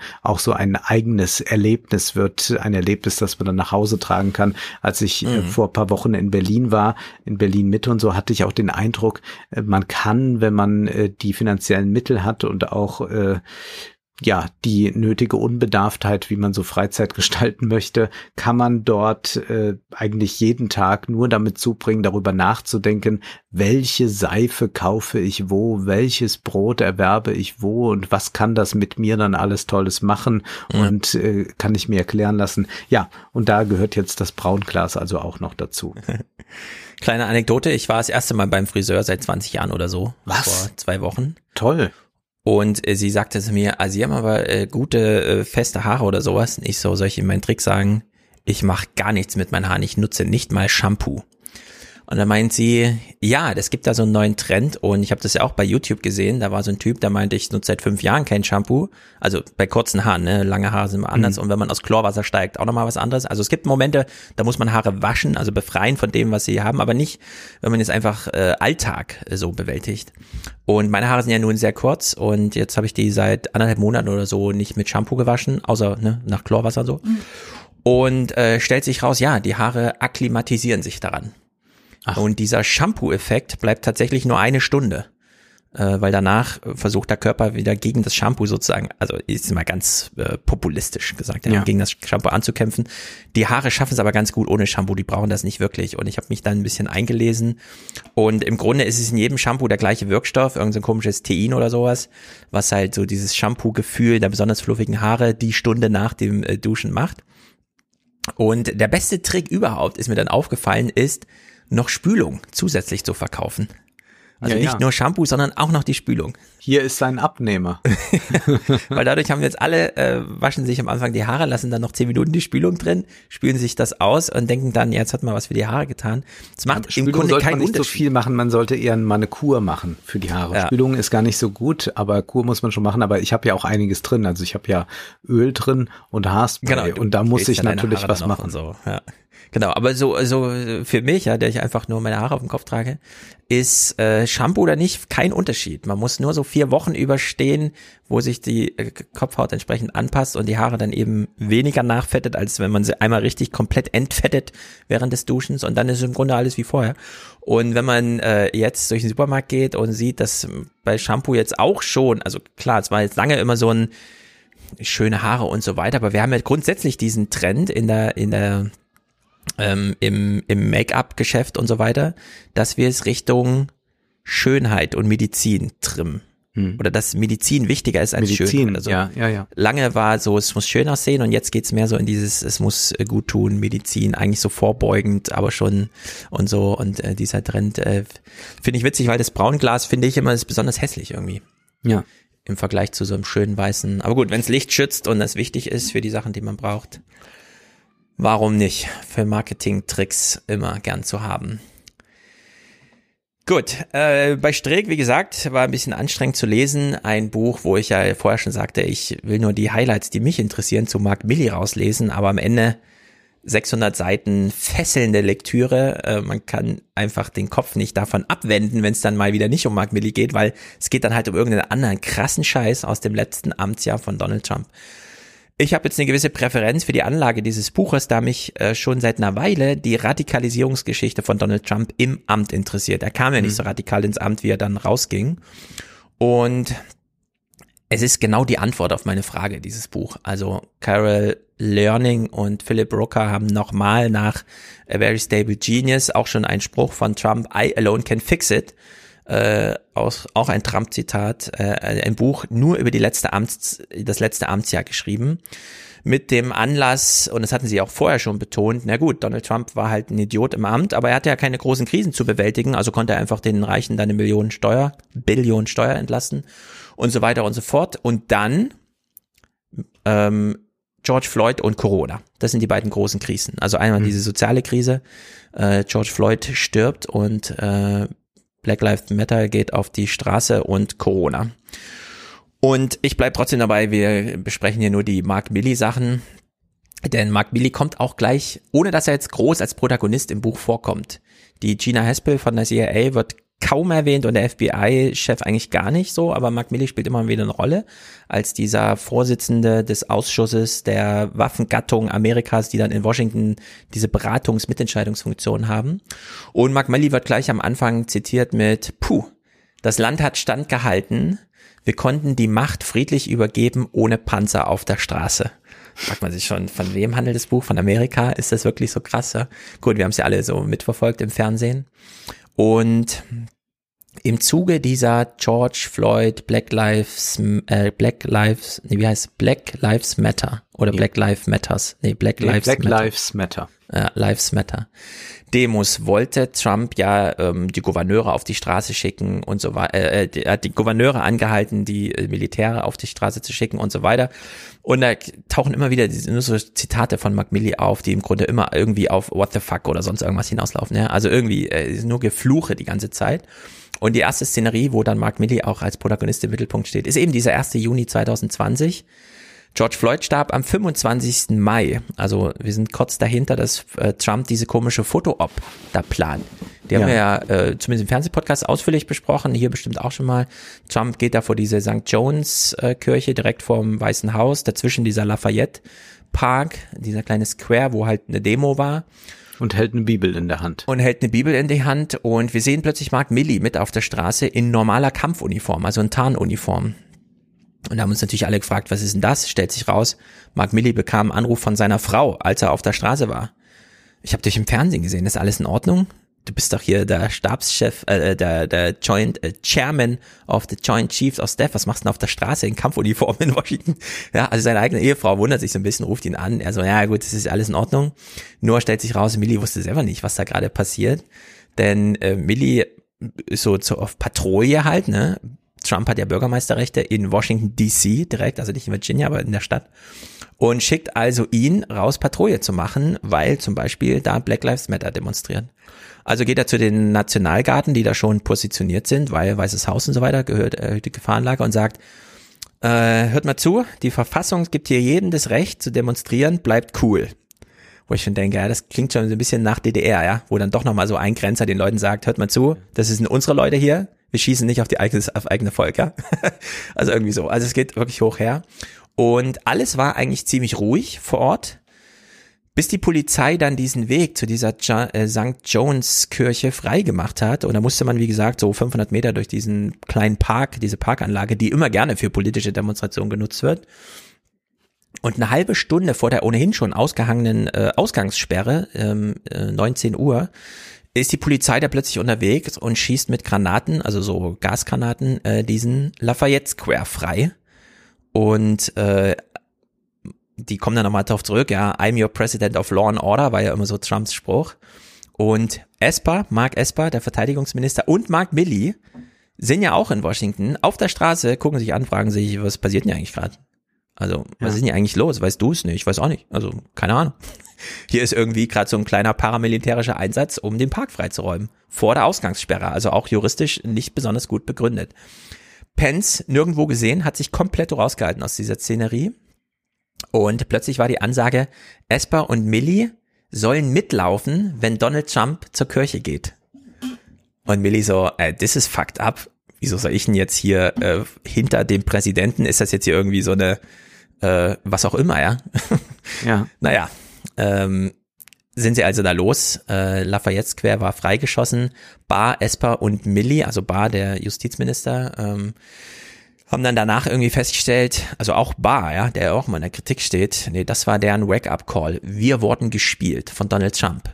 Also die politische Instanz, der Präsident, hat sich die Verfassungsorgane genommen, hat sie in eine Szenerie reingebracht, ohne sie vorher aufzuklären, einfach nur im Sinne Zuruf, kommt mal her, lauft mal mit. Und sie alle drei haben festgestellt, nee, so geht's nicht. Äh, Esper und Millie haben dann gewusst, sie müssen sich jetzt erklären. Millie hat ja dann so ein großes Entschuldigungsvideo gemacht. Ähm, es war falsch, mit auf der Straße zu sein und es hat den falschen Eindruck gegeben, dass das Militär irgendeine Rolle spielt bei politischen Auseinandersetzungen im Inland.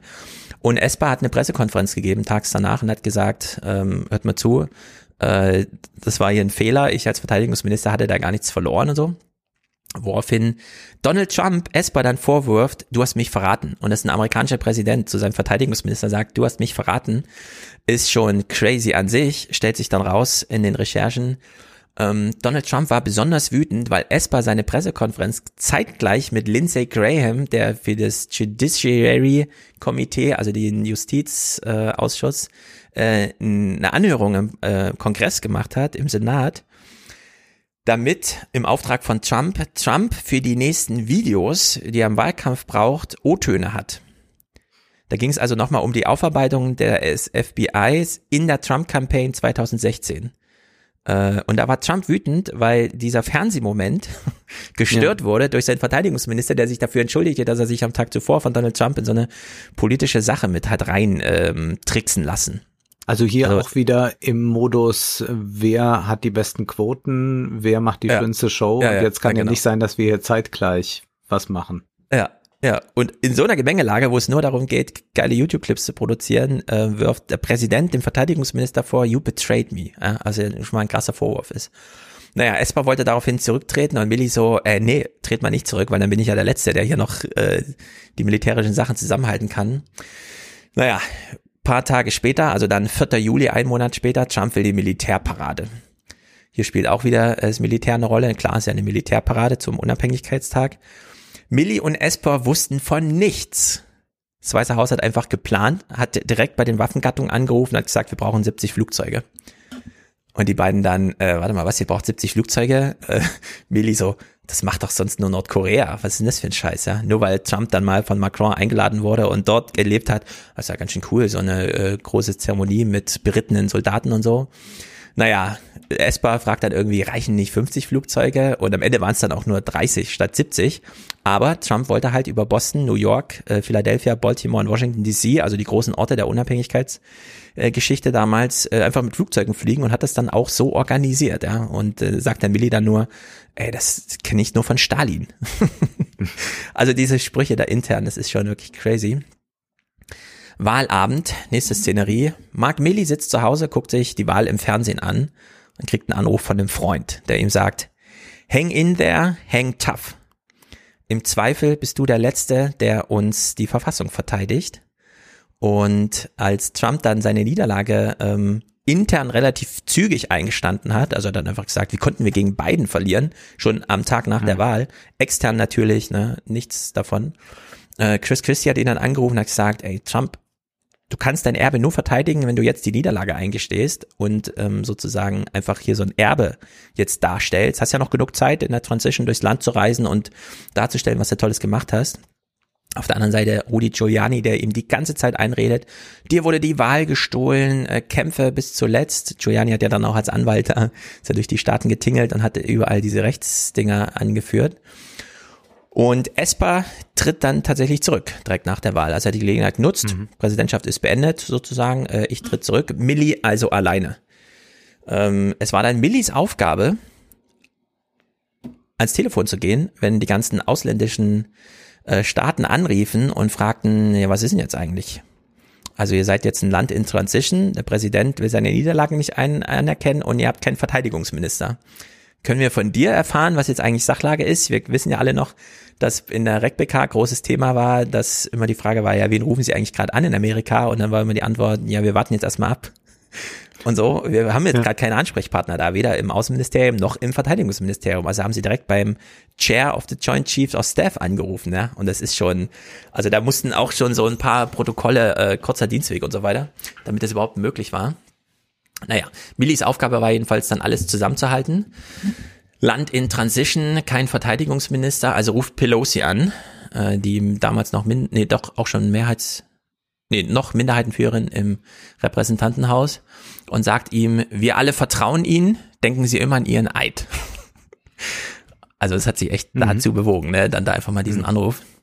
Und äh, wieder ruft ein Freund bei Millie an und sagt, du bist der Letzte zwischen uns und some really bad stuff steht. Also ja, war echt mhm. richtig große Angst. Auch in dem Buch wird erst deutlich, wie auf der Kippe das eigentlich stand und wie, wie krass äh, Trump wirklich war.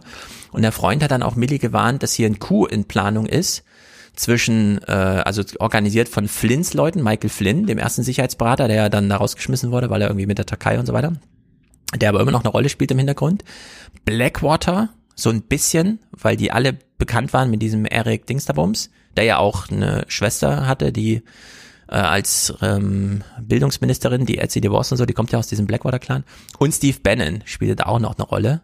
Und deren Anliegen war wohl so Burn down the house, ja. Das war so deren Schlachtruf irgendwie, um dann intern da äh, richtig für äh, Trouble zu sorgen. Und Flints Nachfolger, Mac Master, auch aus dem Militär rekrutiert, zweiter Sicherheitsberater von Trump, hat dann auch zu Millie gesagt, You are dealing with some uh, of the weirdest shit ever. Also du ähm, mhm. hast ja mit krassesten Scheiß überhaupt zu tun, damit haben wir alle keine Erfahrung.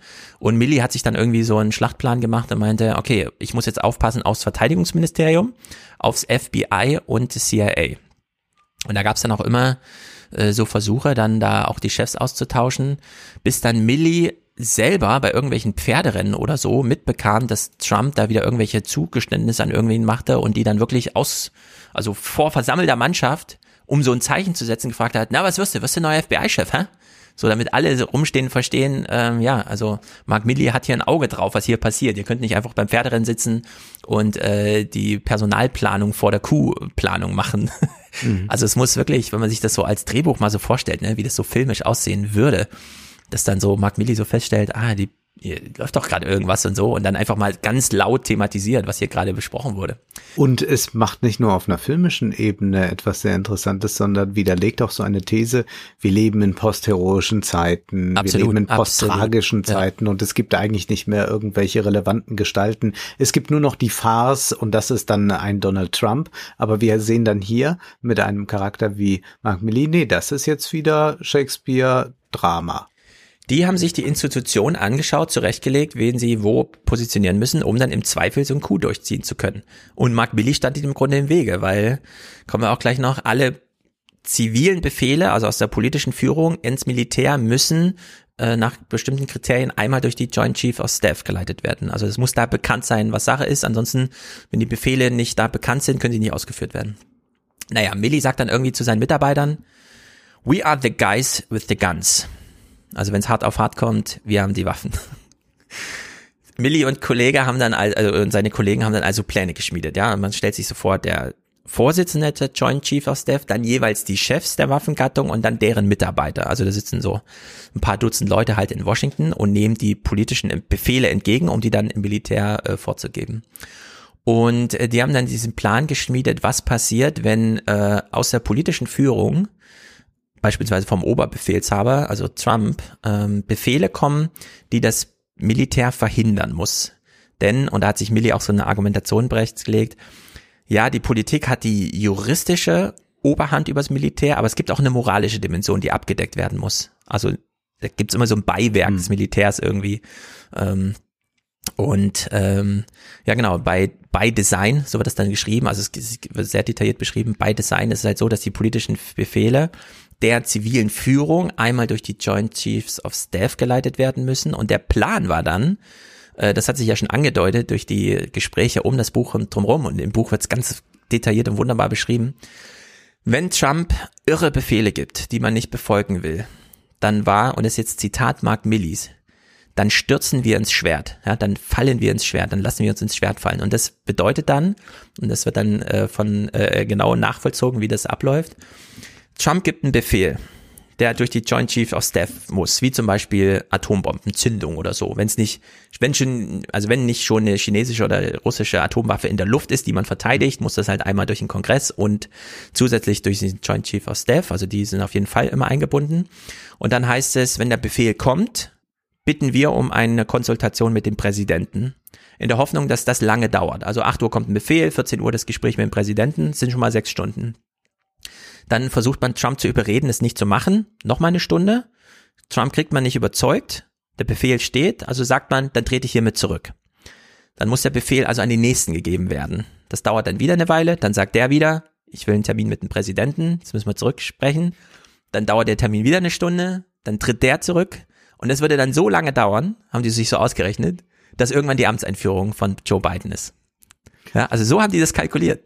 Kann man sich nicht ganz vorstellen, ne? Aber nee. es, ist, es ist wirklich wahnsinnig irre. Naja, nächster Termin ist dann 6. Januar.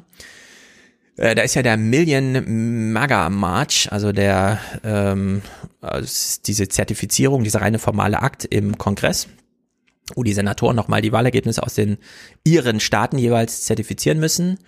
Und da hat ja Trump drumherum diesen, wir sehen uns in Washington, ich ziehe mit euch und so weiter, ihr müsst da den äh, Stop this Deal und so weiter verhindern. Also ziehen da hunderttausende Leute nach äh, Washington DC und wollen da demonstrieren. Und dann sagt Mark Milley, das könnte das Äquivalent zu den Braunhemden werden.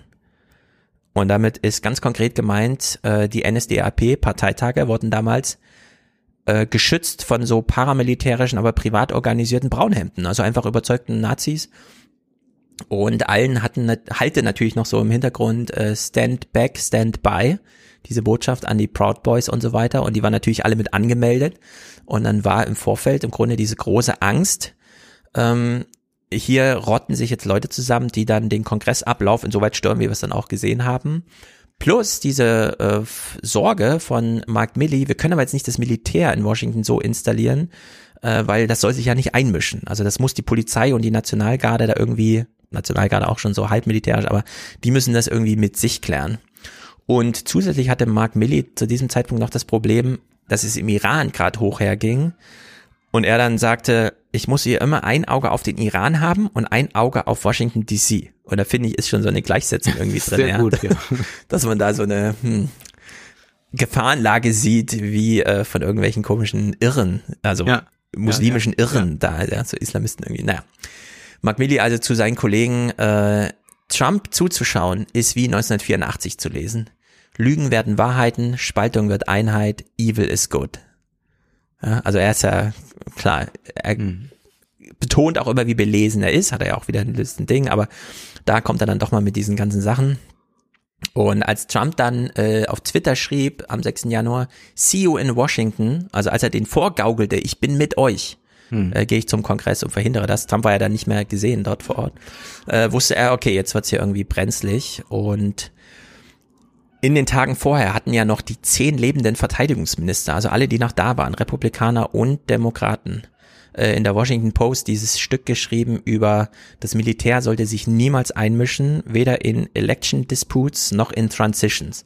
Und es war ja beides sozusagen, also 6. Januar, diese Zertifizierung war zum, im Grunde ein Election Dispute und man war gerade in Transition. Also hat Mark Milley da besonders, und das müssten dann auch nochmal Historiker, das wird im Buch auch ein bisschen unklar, hätte man den Kongress besser schützen können, wenn man früher das Militär hinzugezogen hätte. Mhm. Mark Milley aber aus Gründen total dagegen, das Militär damit zu positionieren. Man hätte vielleicht früher aus den anderen Bundesstaaten, wie in Deutschland auch üblich, die Polizei zusammenziehen müssen oder sowas, ne, um das voranzuziehen. Als es dann so ablief, hat Milley dann gesagt, ja, das ist ein Reichstagsmoment. Also wieder so eine hm. Äh, also da geht's konkret um Reichstagsbrand und so, ne? Also dieses Vorgaukeln von, da passiert etwas, um das dann anderen in die Schuhe zu schieben und dann zu sagen, das legitimiert jetzt den Coup und so weiter. Und was ich auch nicht wusste, äh, am 6. Januar wurden nur die Abgeordneten evakuiert, aber nicht deren Mitarbeiter. Also wer immer denkt, na gut, da hat man sich ja irgendwie um die gekümmert. Nee, auch da war es wirklich brenzlig. Also die beschreiben mhm. nochmal diese Szene, wie äh, Mike Pence wirklich nur drei, vier Sekunden äh, so einem so einer Begegnung mit den Leuten, die ihn einfach töten wollten, da im, im Kongressgebäude äh, entging und die Abgeordneten Mitarbeiter aber sich selber schützen mussten. Also die waren dem da komplett ausgeliefert. Und am Ende wollten alle das Militär vor Ort haben, also am Ende des 6. Januar. Pelosi und Schumer sowieso, äh, aber auch Pence. Also Pence hat wirklich gesagt, wir brauchen hier Active Troops äh, in Washington. Naja, Pelosi ruft dann Mark Milley an nach diesem 6. Januar-Erfahrung und sagt, this guy is crazy. Also jetzt müssen wir hier wirklich mal, es sind zwar nur noch wenige Tage bis zur Amtseinführung, aber, und dann wollte sie eben von ihm wissen, was passiert, wenn Trump einen Atomkrieg beginnt. Und dann hat sie ihm, hat er ihr gesagt, naja, also ich garantiere Ihnen, wir haben hier Checks and Balances. Und dann hat er ihr das System aber wirklich beschrieben. Ne? Also sie hat dann auch nicht locker gelassen, sie die haben dann ewig lange telefoniert und er hat ihr beschrieben, was passiert, wenn Donald Trump der Meinung ist, ich gebe jetzt mal einen Befehl für einen Angriff mit einer Atomwaffe. Also es muss wirklich. Man denkt aber, das ist alles so irgendwie, keine Ahnung, ist ja nochmal gut gegangen und so, ne? Aber das sind echt so brenzliche Situationen, die hier beschrieben werden. Naja, Präsidenten können jedenfalls nur in direkter Gefahr Atom, mit Atomwaffen antworten. Ansonsten muss vorher der Kongress befragt werden. Hm. Äh, da ist man also relativ sicher, da ähm, kein Militär den Befehl einfach entgegennehmen würde, hat man da auch mal ganz deutlich gelesen. Es gibt keinen roten Button oder so, auf den man einfach drückt. Oder irgendwelche Kennziffern oder so weiter, ja. ja. Äh, am Ende auch dieser Koffer, der meldet erstmal nur ans Militär, was dann zu tun ist. Der schießt nicht von sich aus ähm, äh, eine Atomrakete ab, der, sondern der legitimiert nur die Entscheidung, dass das Militär weiß, ja, das ist jetzt ein echter Befehl, das ist jetzt nicht durchs Telefon irgendwie schief übertragen worden oder so. Naja, abschließende Szene, äh, Pence geht am 8. Januar wieder zur Arbeit ins Weiße Haus, Trump ist auch da und es ist der allererste Arbeitstag, wo sich beide nicht über den Weg laufen. Ach, Sonst ja. ist immer klar, Pence geht zur Arbeit und konsultiert erstmal Trump, fragt ihn, wie er geschlafen hat und so. 8. Januar, Stillschweigen, die beiden begegnen sich nicht. Ähm, 11. Januar ist dann das erste Mal, dass sie sich wieder treffen. Also fast eine Woche nach diesem 6. Januar, der auch äh, gewertet wird von vielen vor Ort als das war ein Mordanschlag von Donald Trump auf seinen Vizepräsidenten, denn er hat ihn wirklich den Leuten zum Fraß vorgelaufen, äh, vorgeworfen. Und am Ende gelingt dann die Amtsübergabe. Äh, die Nationalgarde schläft allerdings im Kongressgebäude und sichert dort alles ab. Die Bilder kennen wir ja auch, wie sie da einfach Corona-bedingt ohne liegen oder sonst irgendwas einfach nur in den Gängen liegen und mhm. äh, das da absichern müssen. Ja. Und das war dann die Amtsübergabe äh, ohne Trump. Äh, er selber war nicht mehr vor Ort. Und wenn man das so liest, denkt man sich, puh, äh, da sind wirklich viele Leute, tausend Tode gestorben. Und für uns war das so Fernsehspektakel, mhm. aber es ist wirklich knifflig und diese Bedeutung von Mark Milley, auch so als historische Figur in diesem Gefüge, ist, glaube ich, bislang wirklich unterschätzt. Der kam ja auch 2019 ins Amt. Das wäre jetzt das meine ja, Frage, was hat er vorher gemacht? Ist er irgendwie schon vorher mal in Erscheinung getreten, dass man ihn wahrnehmen hätte können? Ja, du hast diese typische Karriere, die du so machst, durchs Militär aus und dann ne, rutscht halt immer weiter hoch. Hm. Ich weiß jetzt nicht, ob es da eine turnusmäßige Amtsübergabe gibt oder ob man da einfach, äh, aber man kommt dann in dieses Amt des Chairs, ist dann da Vorsitzender und damit Ansprechpartner für den Präsidenten. Die zentrale Aufgabe ist, viele Optionen, also viele Optionen, die das Militär auch wirklich durchführen kann, dem Präsidenten auf den Tisch zu legen. Es ist also richtig so eine, so eine Unterwachung mit Beschlussvorlagen. Mhm. Also was die da intern ausklabüsern mit, machen wir nicht, landet dann erst gar nicht als Alternative beim Präsidenten. Der Präsident kann immer Wünsche äußern, aber am Ende müssen die einen Plan darlegen und der wird dann dahingelegt.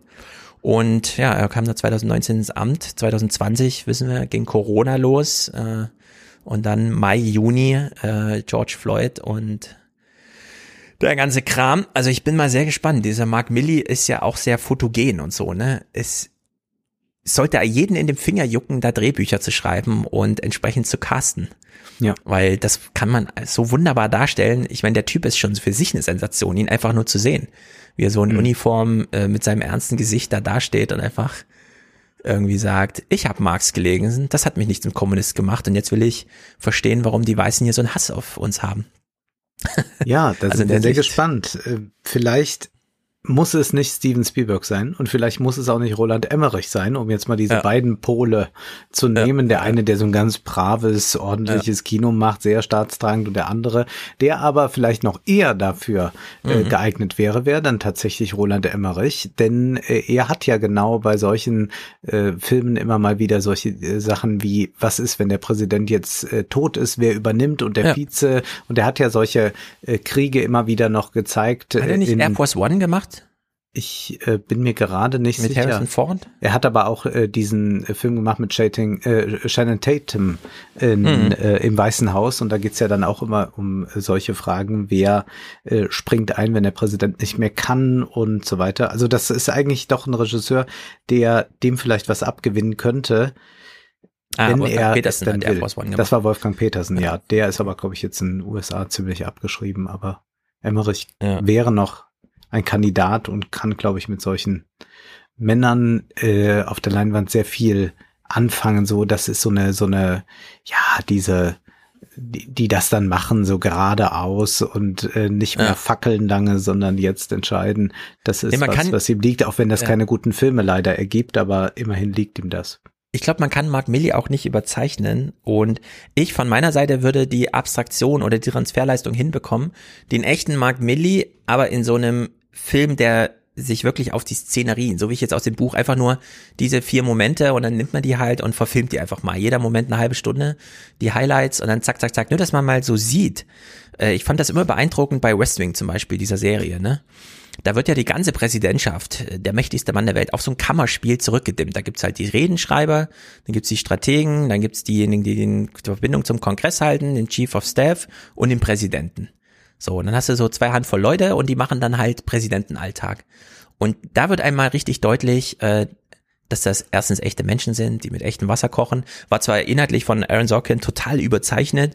Natürlich musste der Präsident auch gleichzeitig Nobelpreisträger sein und der ganze Kram, ja. Aber das kann man ja dann einfach abstrahieren. Man sieht aber so diese realen materiellen Zwänge, die einfach gegeben sind und dann will man einfach sehen, wie funktioniert's denn? Und da, also äh, für, für dieses Das wäre dann vielleicht was für Robert Redford, äh, sowas zu verfilmen. Also sowas hat er ja schon gemacht. Ähm, oder vielleicht auch George Clooney, wenn man an Good Night and Good Luck denkt. Also, ja, also so, George Clooney ist so in, die, in dieser Weise. Ich hoffe nur bitte dann, dass George Clooney das nicht unbedingt spielt, denn als Schauspieler ist er nicht so toll. naja, äh, ja. sollen wir zu den autoritären Charakteren kommen, die dann zum Beispiel sagen, Trump ist unser Anführer. Mhm. Die finden sich auch wieder in der Untertan von Heinrich Mann. Heinrich Mann, der nicht ganz so berühmte wie Thomas Mann, also zumindest international gesehen, aber in Deutschland natürlich sehr berühmt. Heinrich Mann hat sich mit dem Deutschen Kaiserreich mehrmals literarisch auseinandergesetzt. Er hat sich vor allem mit Männlichkeit auseinandergesetzt, mit der Deutschheit, dem Deutschtum, dem Deutschtümelnden und vor allem mit dem Untertanengeist, mit repressiven Gesellschaften, die alles, was irgendwie ein bisschen aus der Norm abweicht, aus der vermeintlichen Norm, äh, dann sanktionieren will, äh, mitunter in den Ruin treibt. Bei Professor Unrat ist das ein wichtiges Thema und so auch in seinem Roman Der Untertan von 1916 fertiggestellt am ja fast Vorabend des Ersten Weltkrieges und er geht jetzt hier auf die Kaiserzeit ein, die dann untergehen wird. Und er schildert fast so wie im Bildungsroman den Aufstieg eines Protagonisten, der Diederich Hessling heißt. Er sollte eigentlich Hänfling heißen. Man hat sich dann doch für Hessling entschieden. Aber auch dieser Name ist sehr sprechend. Und dieser Diederich ist einer, der immer buckelt nach oben und nach unten tritt und der auch sehr genau weiß, dass die Welt sehr ungerecht ist, aber warum sie auch nur ein wenig gerechter machen, dann doch lieber noch allen im Umfeld etwas von dieser Ungerechtigkeit abgeben und noch einmal stampfend darauf bestehen, dass die Weltordnung so gut ist. Und es würde mir jetzt schwerfallen, diesen ganzen Roman vorzustellen, denn er hat 400 Seiten. Aber ich mhm. möchte erstmal auf eines hinweisen, der S. Fischer Verlag hat diesen Roman jetzt neu herausgegeben mit einem langen Anhang mit vielen Kommentaren, so dass man also vieles aus der Zeit verstehen kann, aber auch äh, über die Entstehungsphase. Und er ist sehr schön gebunden und er riecht sehr gut. Das ist also eine tolle Ausgabe, die ich sehr empfehlen kann. Aber bei diesem Roman handelt es sich um ein satirisches Werk. Das heißt, man muss sich daran gewöhnen, dass wir einen satirischen Ton haben, der sich 400 Seiten durchzieht. Das ist mitunter manchmal ein bisschen anstrengend, weil wir Satiren ja irgendwann begriffen haben und dann denken wir, na ja, ich weiß es ja, aber der Ton bleibt. Aber dann kommen doch in dieser Vielfalt so viele Aspekte äh, des Deutschen und vielleicht auch generell des autoritären Charakters dadurch aufs Tableau, dass man immer wieder fasziniert ist davon, wie modern dieser Roman ist, obwohl er erst im Jahr 19, äh, schon im Jahr 1916 erschienen ist. Was ich jetzt machen will, ist einfach eine Stelle rausgreifen und dies noch ziemlich am Anfang, nach 50 Seiten ist die, da geht es nämlich um einen Auftritt von Kaiser Wilhelm Diederich in Berlin, geht da durch die Straßen, er flaniert oder äh, er äh, versucht immer, sich äh, daran auszulegen, wie seine Mitwelt sich äh, gerade verhält. Er kann sich also sehr schnell anpassen, ist immer ein großer Opportunist, bis er merkt, es gibt irgendwie einen Punkt, wo er jetzt plötzlich herrschen kann über denjenigen, dem er vorher noch opportunistisch begegnen musste. Und dann tut er das auch in aller Macht und Brutalität. Er ist ein Frauenfeind, er ist Antisemit und er ist natürlich auch ein Verehrer des Kaisers. Und dann heißt es da, Er, also Diederich, war in diesen nasskalten Februartagen des Jahres 1892 viel auf der Straße in der Erwartung großer Ereignisse. Unter den Linden hatte sich etwas verändert, man sah noch nicht was. Berittene Schutzleute hielten an den Mündungen der Straßen und warteten auch. Die Passanten zeigten einander das Aufgebot der Macht, die Arbeitslosen. Man blieb stehen, um sie ankommen zu sehen. Sie kamen von Norden her in kleinen Abteilungen und im langsamen Marschschritt. Unter den Linden zögerten sie, wie verirrt, berieten sich mit den Blicken und lenkten nach dem Schloss ein. Dort standen sie stumm, die Hände in den Taschen, ließen sich von den Rädern der Wagen mit Schlamm bespritzen und zogen die Schultern hoch unter dem Regen, der auf ihren entfärbten Überziehern fiel. Manche von ihnen wandten die Köpfe nach vorübergehenden Offizieren, nach den Damen in ihren Wagen, nach den langen Pelzen der Herren, die von der Burgstraße herschlenderten, und ihre Mienen waren ohne Ausdruck, nicht drohend und nicht einmal neugierig, nicht als wollten sie sehen, sondern als zeigten sie sich. Andere aber ließen kein Auge von den Fenstern des Schlosses. Das Wasser lief über ihre hinauf gewendeten Gesichter. Ein Pferd mit einem schreienden Schutzmann trieb sie weiter hinüber oder bis zur nächsten Ecke. Ich begreife nicht, sagte Diederich, dass die Polizei nicht energischer vorgeht. Das ist doch eine unbotmäßige Bande. Also hier haben wir sofort bei Diederich äh, keine Solidarität mit denen, denen es schlecht geht, sondern da muss die Polizei eingreifen, muss was tun. Brot, Arbeit rufen dann irgendwann diese Arbeitslosen und dann heißt es da, da sagt jemand, das ist doch Wilhelm. Und Diederich war wieder draußen. Niemand wusste, wie es kam, dass man auf einmal marschieren konnte in gedrängter Masse auf der ganzen Breite der Straße und zu beiden Seiten bis an die Flanken des Pferdes, worauf der Kaiser saß. Er selbst. Man sah ihn an und ging mit. Knäuel von Schreienden wurden aufgelöst und mitgerissen. Alle sahen ihn an. Dunkles Geschiebe ohne Form, planlos, grenzenlos und hell darüber der junge Herr im Helm, der Kaiser. Sie sahen, sie hatten ihn heruntergeholt aus dem Schloss. Sie hatten Brot, Arbeit geschrien, bis er gekommen war. Nichts hatte sich geändert, als dass er da war, und schon marschierten sie, als gehe es auf das Tempelhofer Feld. Und dann formiert sich diese Masse da hinter dem Kaiser. Diederich ist entzückt und bringt das auch zum Ausdruck, aber dann gibt es da jemand, der das ein bisschen anders sieht, der sagt, Theater, nicht mal gut. Und Diederich sagt ihm gleich, ach, sind Sie wohl auch so einer? Also jemand, der Kritik an der Autorität übt, das ist Diederich natürlich höchst suspekt.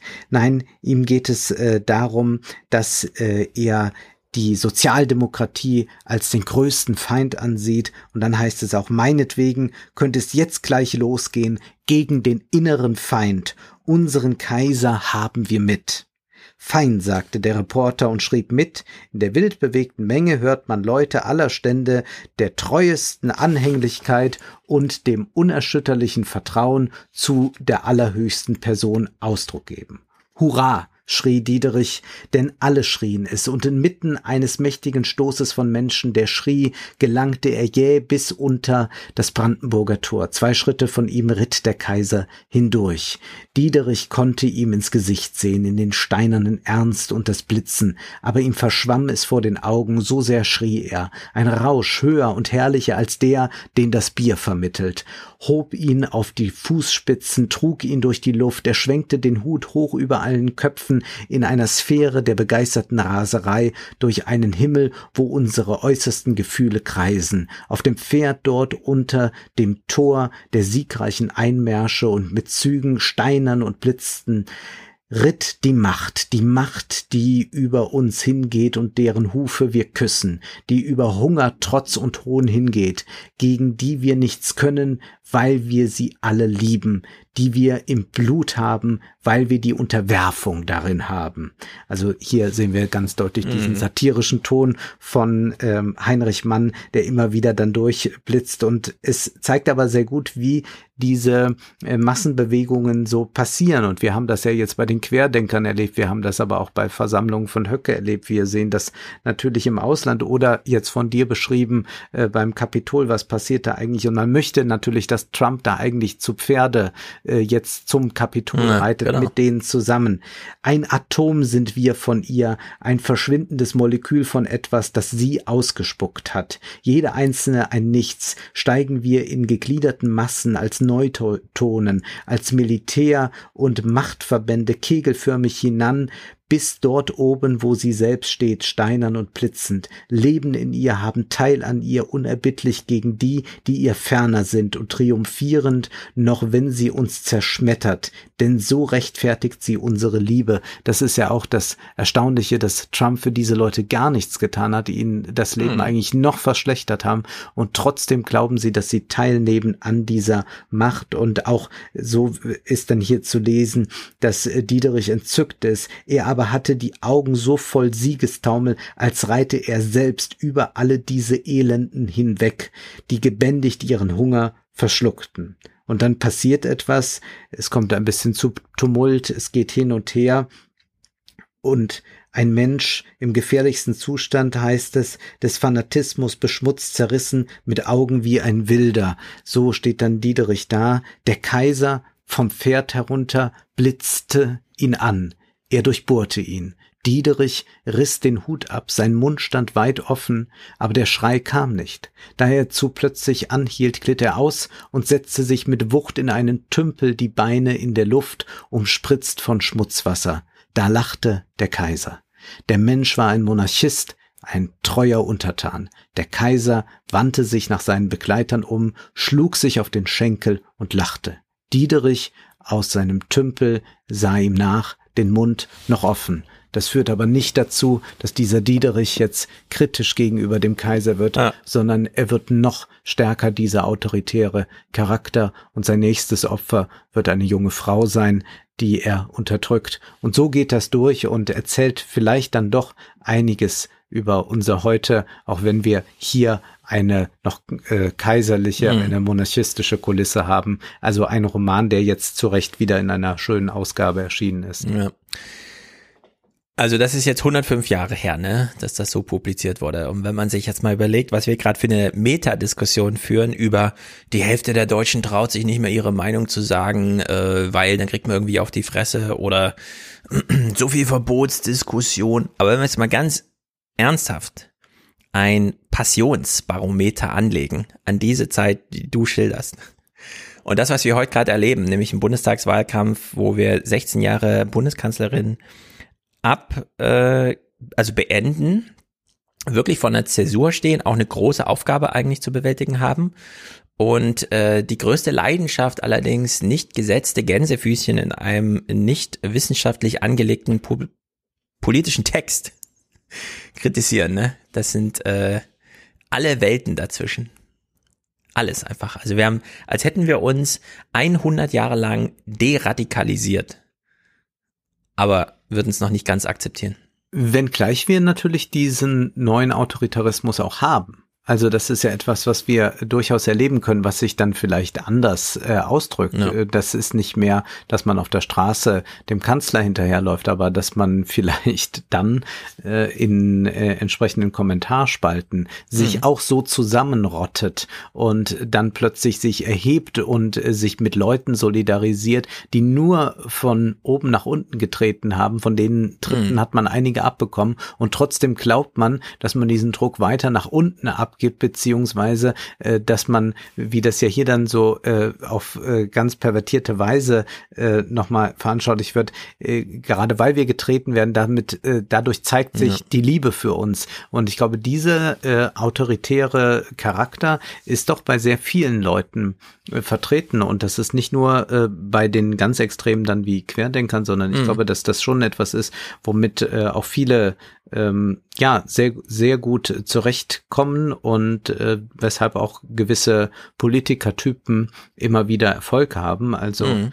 man genau, kann da auch einige Parallelen ja. zum CDU-Wahlkampf zum Beispiel draus lesen, wenn man mal genau hinguckt. Genau, aber würde man ähm, würde man es so ausleben, wie im Buch beschrieben, auf der Straße, dann wäre gleich für alle Beteiligten so klar, das ist jetzt deviantes Verhalten, das ist irgendwie abweichend, da müssen wir Texte drüber schreiben, dass das ja gar nicht geht und so. Und da überschätzt man auch die Größen, glaube ich. Äh, es ist, glaube ich, eine der Sachen, äh, dass ich würde auch sagen, ähm, es gibt da einen Fortschritt. Also da kann man auch so eine Anhebung des Zivilisationsniveaus äh, vielleicht erkennen. Also, dass man da gewisse Dinge dann nicht mehr duldet und dass wir dann heute da in anderer Weise mit umgehen. Das, das glaube ich schon. Äh, Wenngleich wir grundsätzlich äh, das vielleicht auch in einer anderen Weise jetzt vorfinden. Also ich, ich bin hm. mir da nicht sicher. Das ist immer so, so schwer zu sagen, weil das natürlich auch äh, so fern wieder ist, überhaupt was diese ganzen Umgangsformen anbelangt, dass das sehr schwer dann äh, da in dieser Hinsicht übertragbar ist. Aber klar haben wir auf jeden Fall eine viel größere Liberalität. Und ja. wenn die Leute so tun, dass man früher mehr sagen konnte, dann stimmt das nicht. Also das ist einfach nicht wahr. Also ganz viel, was heute repräsentiert wird, ohne dass es Shitstorms hervorbringt, ohne dass da irgendjemand noch äh, von der Sendeanstalt sich beschwert, das war früher nicht denkbar. Äh, jetzt ja. mal allein auf die Bundesrepublik bezogen und hier auf die Kaiserzeit, wo wir noch eine Zensur und alles in einer ganz anderen Weise haben, äh, sowieso. Also deswegen ist das natürlich auch äh, sehr eigenartig, diese, diese Debatte, die ähm, so vehement jetzt geführt wird, dass man auch sich fragt, ähm, ja, aber dann bringt doch mal außer diese drei Beispiele, die er immer bringt, man noch ein Beispiel. Mhm. Ja, genau. Es, man tut immer so, als früher hat man es in der Kneipe gesagt und heute bei Twitter. Nee, die Leute sagen es halt immer noch in der Kneipe und da ist es auch genau der gleiche geschützte Raum wie äh, eh und je, nur halt, wenn man sich in die Öffentlichkeit stellt. Klar, dann hat das halt andere Effekte, aber diese Art der Öffentlichkeit gab es damals so nicht. Gut, eine politische Entwicklung, die nicht so fortschrittlich war. Äh, Friederike Haupt äh, von der Sonntagszeitung hat über Frau Merkel geschrieben. Und da geht's also schon, wie der Titel verspricht, um den feministischen Aspekt der Kanzlerschaft Angela Merkels. Und Friederike Haupt stellt fest, es gab hier ein Shift im Denken in 16 Jahren Amtszeit. Zitat, Merkel hat in diesen Fragen, also allen Fragen zur Weiblichkeit in der Politik, ihre Meinung geändert. Als sie in die Politik ging, wollte sie nicht thematisieren, dass sie eine Frau ist und als Bundeskanzlerin erst recht nicht. Es sollte egal sein, so wie es ihr bei anderen egal war. Sie umgibt sich seit je mit Frauen und Männern, die bestimmte Eigenschaften mitbringen, schnell im Denken, analytisch, uneitel, verschwiegen. Diese Eigenschaften haben Beate Baumann und Eva Christiansen, ihre engsten Mitarbeiterinnen im Büro, aber auch ihre langjährigen Vertrauten Helge Braun, Kanzleramtschef und Wirtschaftsminister Peter Altmaier.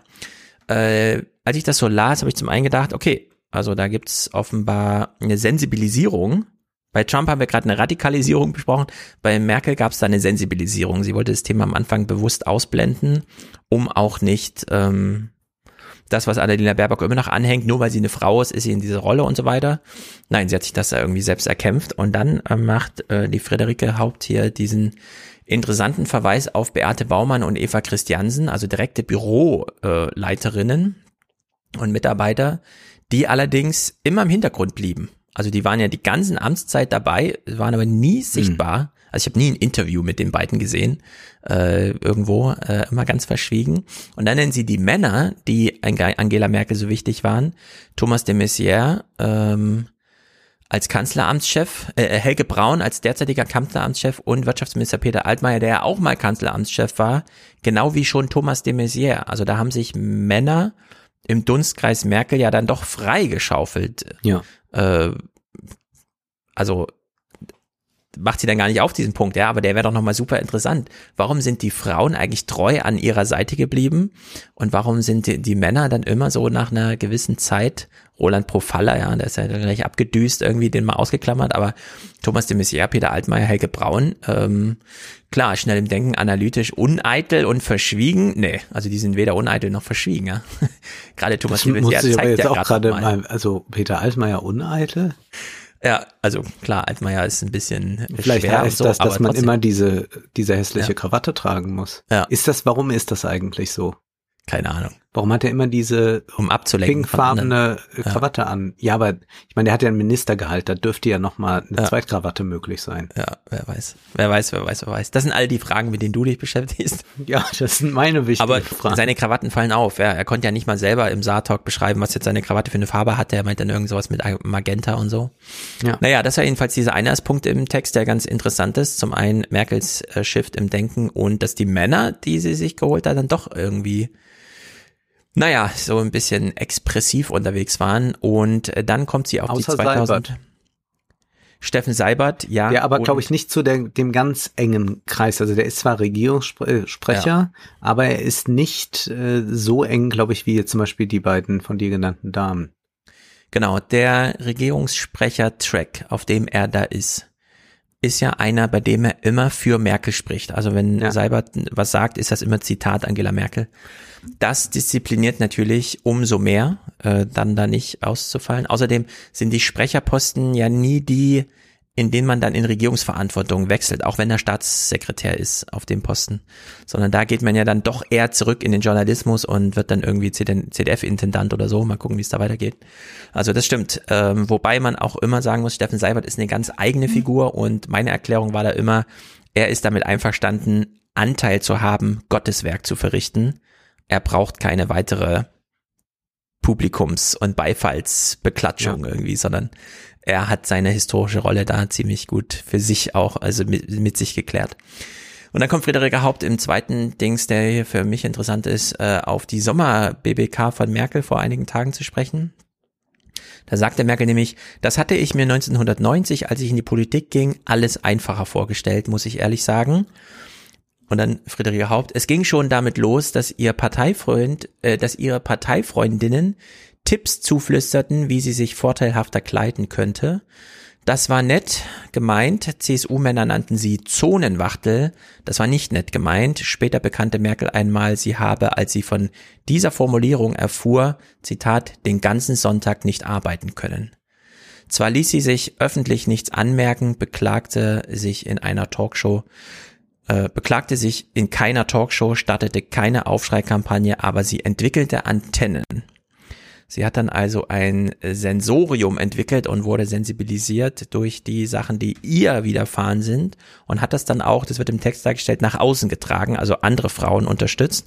Da kommt dann leider nur äh, Dorothee Bär zu sprechen, deswegen ist der Text da nicht ganz so stark. Aber diese Gender-Sache scheint Merkel tatsächlich zu beschäftigen, äh, auch in der Hinsicht, dass sie alle Krisen, mit allen möglichen Krisen, hat Protagonisten bewältigt hat.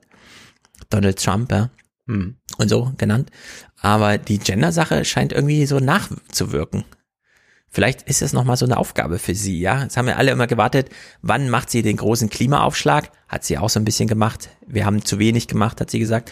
Aber es war jetzt nicht so eine Selbstanklage hier bei diesen Gender-Sachen, scheint sie so ein bisschen, weiß nicht. Ich glaube, da sieht sie noch so eine Aufgabe für sich nachträglich drin, so im Sinne ihres Erbes, wenn sie dann erstmal aus ihren politischen Rollen raus ist, dass sie das nochmal zum Thema macht oder so.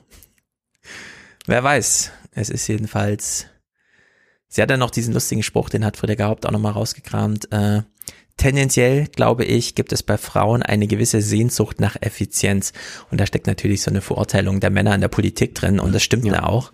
Dieses Gequatsche in irgendwelchen Gremien und dieses ewig lange Selbstdarstellen und hier nochmal und so. Das macht niemand gerne mit. Wenn, dann doch häufiger Männer.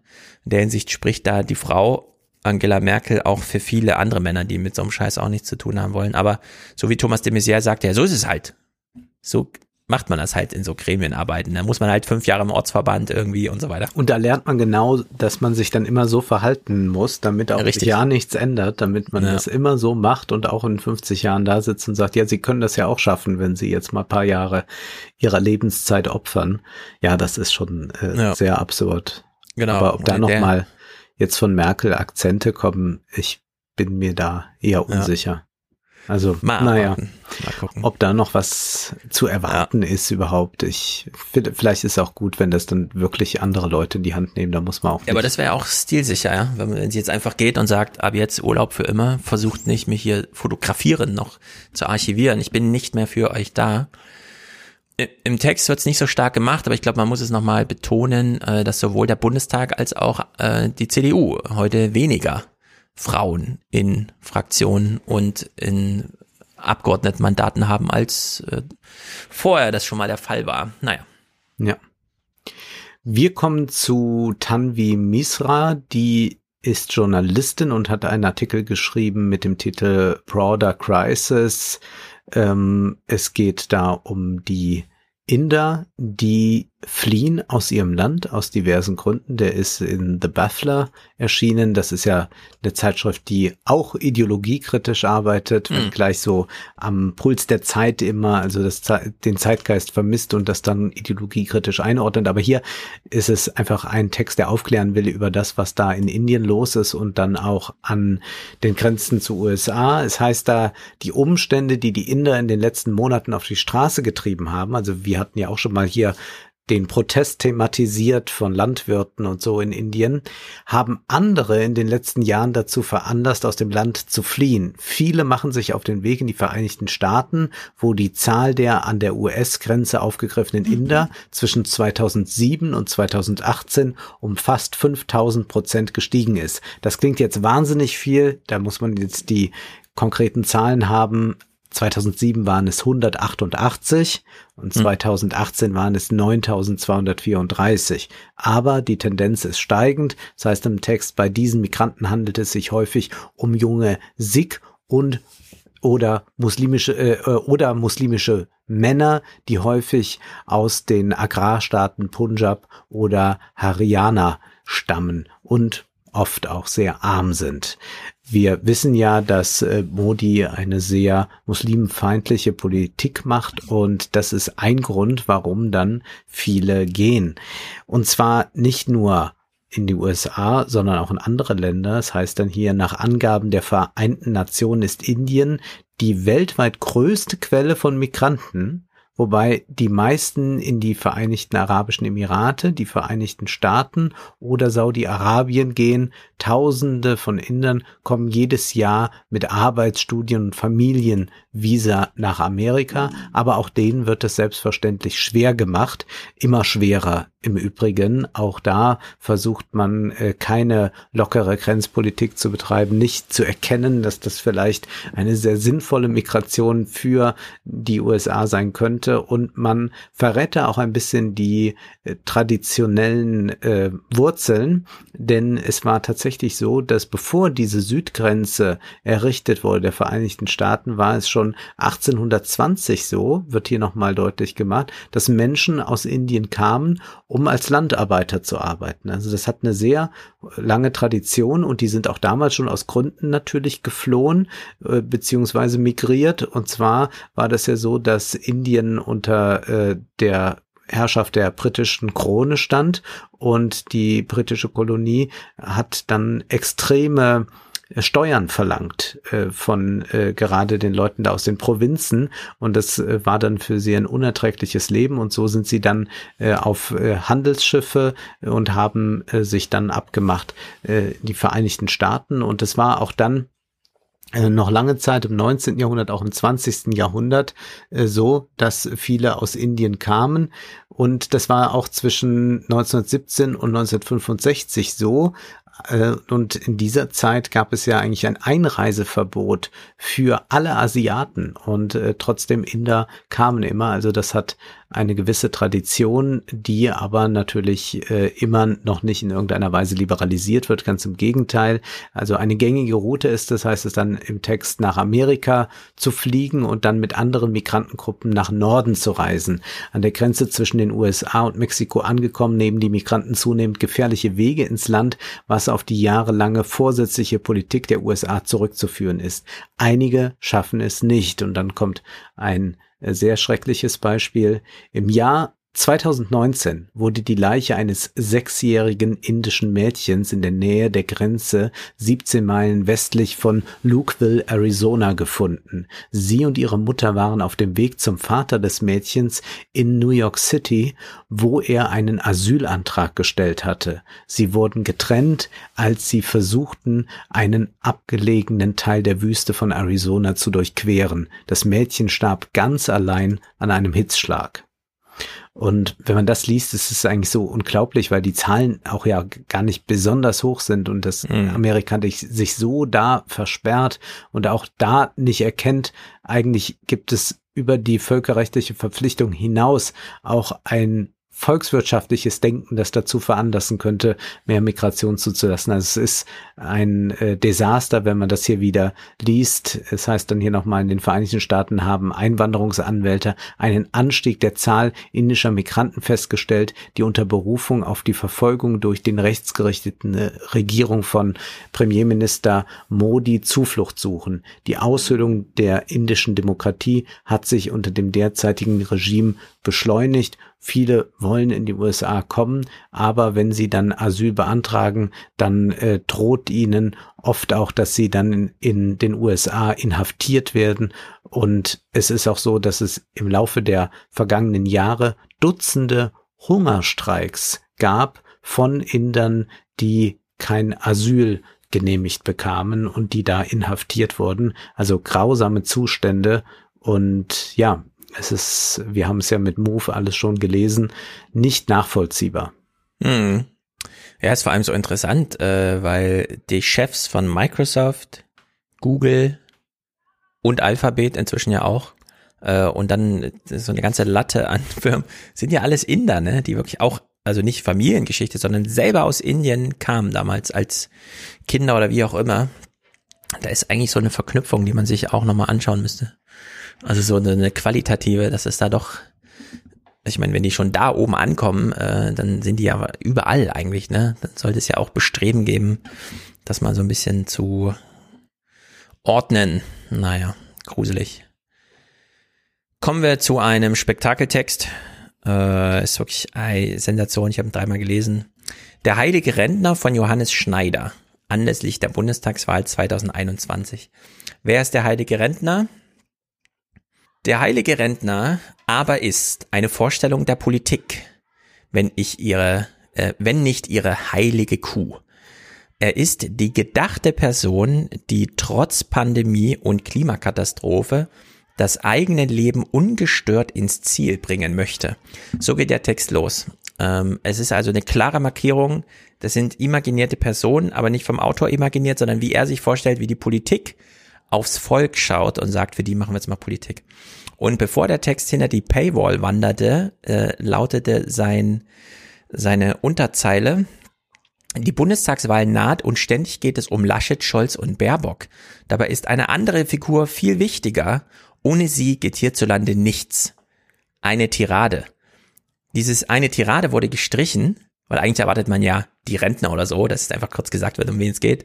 Nee, ähm, äh, also verstehe ich nicht, warum sie es rausgenommen haben, weil diese klare Markierung, ja, es ist eine Tirade, also ich reg mich hier nochmal so darüber auf, fand ich eigentlich nicht schlecht, denn ähm, es wird im Text dann wirklich so ein bisschen ambivalent. Gibt es ihn vielleicht echt? Müssen wir uns hier echt über diese Rentner äh, beschäftigen, mit dem beschäftigen? Und es ist ja auch immer häufiger so diese Frage, die ich dann bekomme, wenn ich irgendwas von Rentnerrepublik sage, dass dann immer kommt, ja, aber man kann jetzt nicht den Rentnern die Schuld geben. Und ich sage dann immer, nee, macht niemand, mache ich auch nicht. Ich gebe nicht den Rentnern die Schuld sondern es ist halt einfach, wie es ist. Es ist eine demografische Zwangslage, wie so eine Zwangsjacke, in der wir halt stecken. Und in der Hinsicht ist das eine ganz wunderbare Herangehensweise an dieses Thema, dass 60, die über 60-Jährigen 38 Prozent der Wahlberechtigten stellen. Und wie wir wissen, wenn man die Wahlbeteiligung noch entsprechend reinnehmen, wissen wir, also die Rentner geben ungefähr die Hälfte der Stimmen ab. Ja? Also das ist einfach, das Rentenalter ist ja maßgebend. Es geht also hier im Text um eine Idealvorstellung von Politik als rundum sorglos Service, wie sie die Politik gerne anbieten möchte. Der heilige Rentner, wie er der wolkigen Vorwahlprosa entsteigt, will nichts mehr leisten, vor allem keinen Verzicht. Und ehrlich gesagt, das ist ja genau die Imagination, die Söder da immer hat, ja. Die Grünen als die Verzichtspartei, als ob es da so eine Gemengelage im Volk gäbe und die Hälfte sagt, also alles bloß kein Verzicht und dann bedient man die irgendwie. Aber nee, es ist tatsächlich ausgedacht. Äh, es ist einfach so eine Berliner Imagination. Man kennt sein Publikum mhm. ja gar nicht, also schreibt, also denkt man sich einfach irgendwas aus und konzipiert um sie herum. Er will Leistungen. Er hat ja schon gegeben. Seine Arbeitskraft, seine Lebenszeit, sein Einverständnis zum System. Da musste ich so an die SPD denken, die ja immer mit diesem Respekt Respekt für die Menschen, aus Respekt für die Menschen. So im Sinne von, wir sind, wir machen Politik für diejenigen, die einverstanden sind mit diesem System, die ähm, tüchtig sind, die sich an die Regeln halten. Ja, das ist und ja. Denen müssen wir dann auch Respekt entgegenbringen. Genau. Und dann spiegeln wir denen das ja. Aber gibt's die Menschen so überhaupt? Also das ist wirklich witzig. Also da kann, könnte man jetzt unendlich viele Zitate vorlesen, ähm, wie der heilige Rentner als König der Politikerinnen-Ansprache und so. Und dann kommt er vor allem auf Sarah Wagenknecht zu sprechen. Äh, also es ist wirklich ein grandioser Text. Äh, der heilige Rentner aber will als Königin, äh, als König der Politikerin-Ansprache, als der normale Bürger, Klammer auf, Sarah Wagenknecht, äh, par excellence alles und noch viel mehr.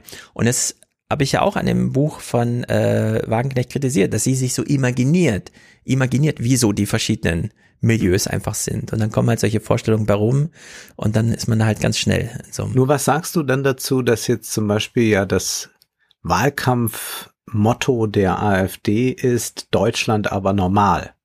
Also das zielt ja auch genau auf diesen Rentner ab und ich habe das genau. Programm ja gelesen, das ist ja wirklich eines, was äh, sagt, äh, ihr, die ihr viel habt, ihr sollt noch mehr haben vielleicht, aber jedenfalls nicht wird euch die EZB nochmal etwas abknapsen.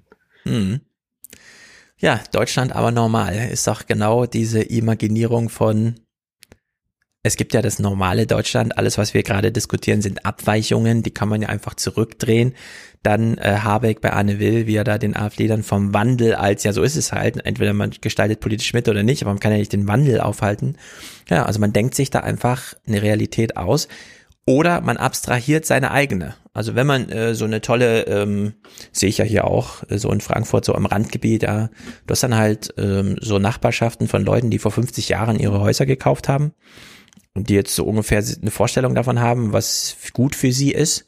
Jeder hat seinen 600 Quadratmeter Garten, jedes Wochenende ist die Grillparty woanders und zweimal die Woche oder so hat irgendein Vereinstreffen. Warum leben denn nicht alle so? Ist doch voll schön.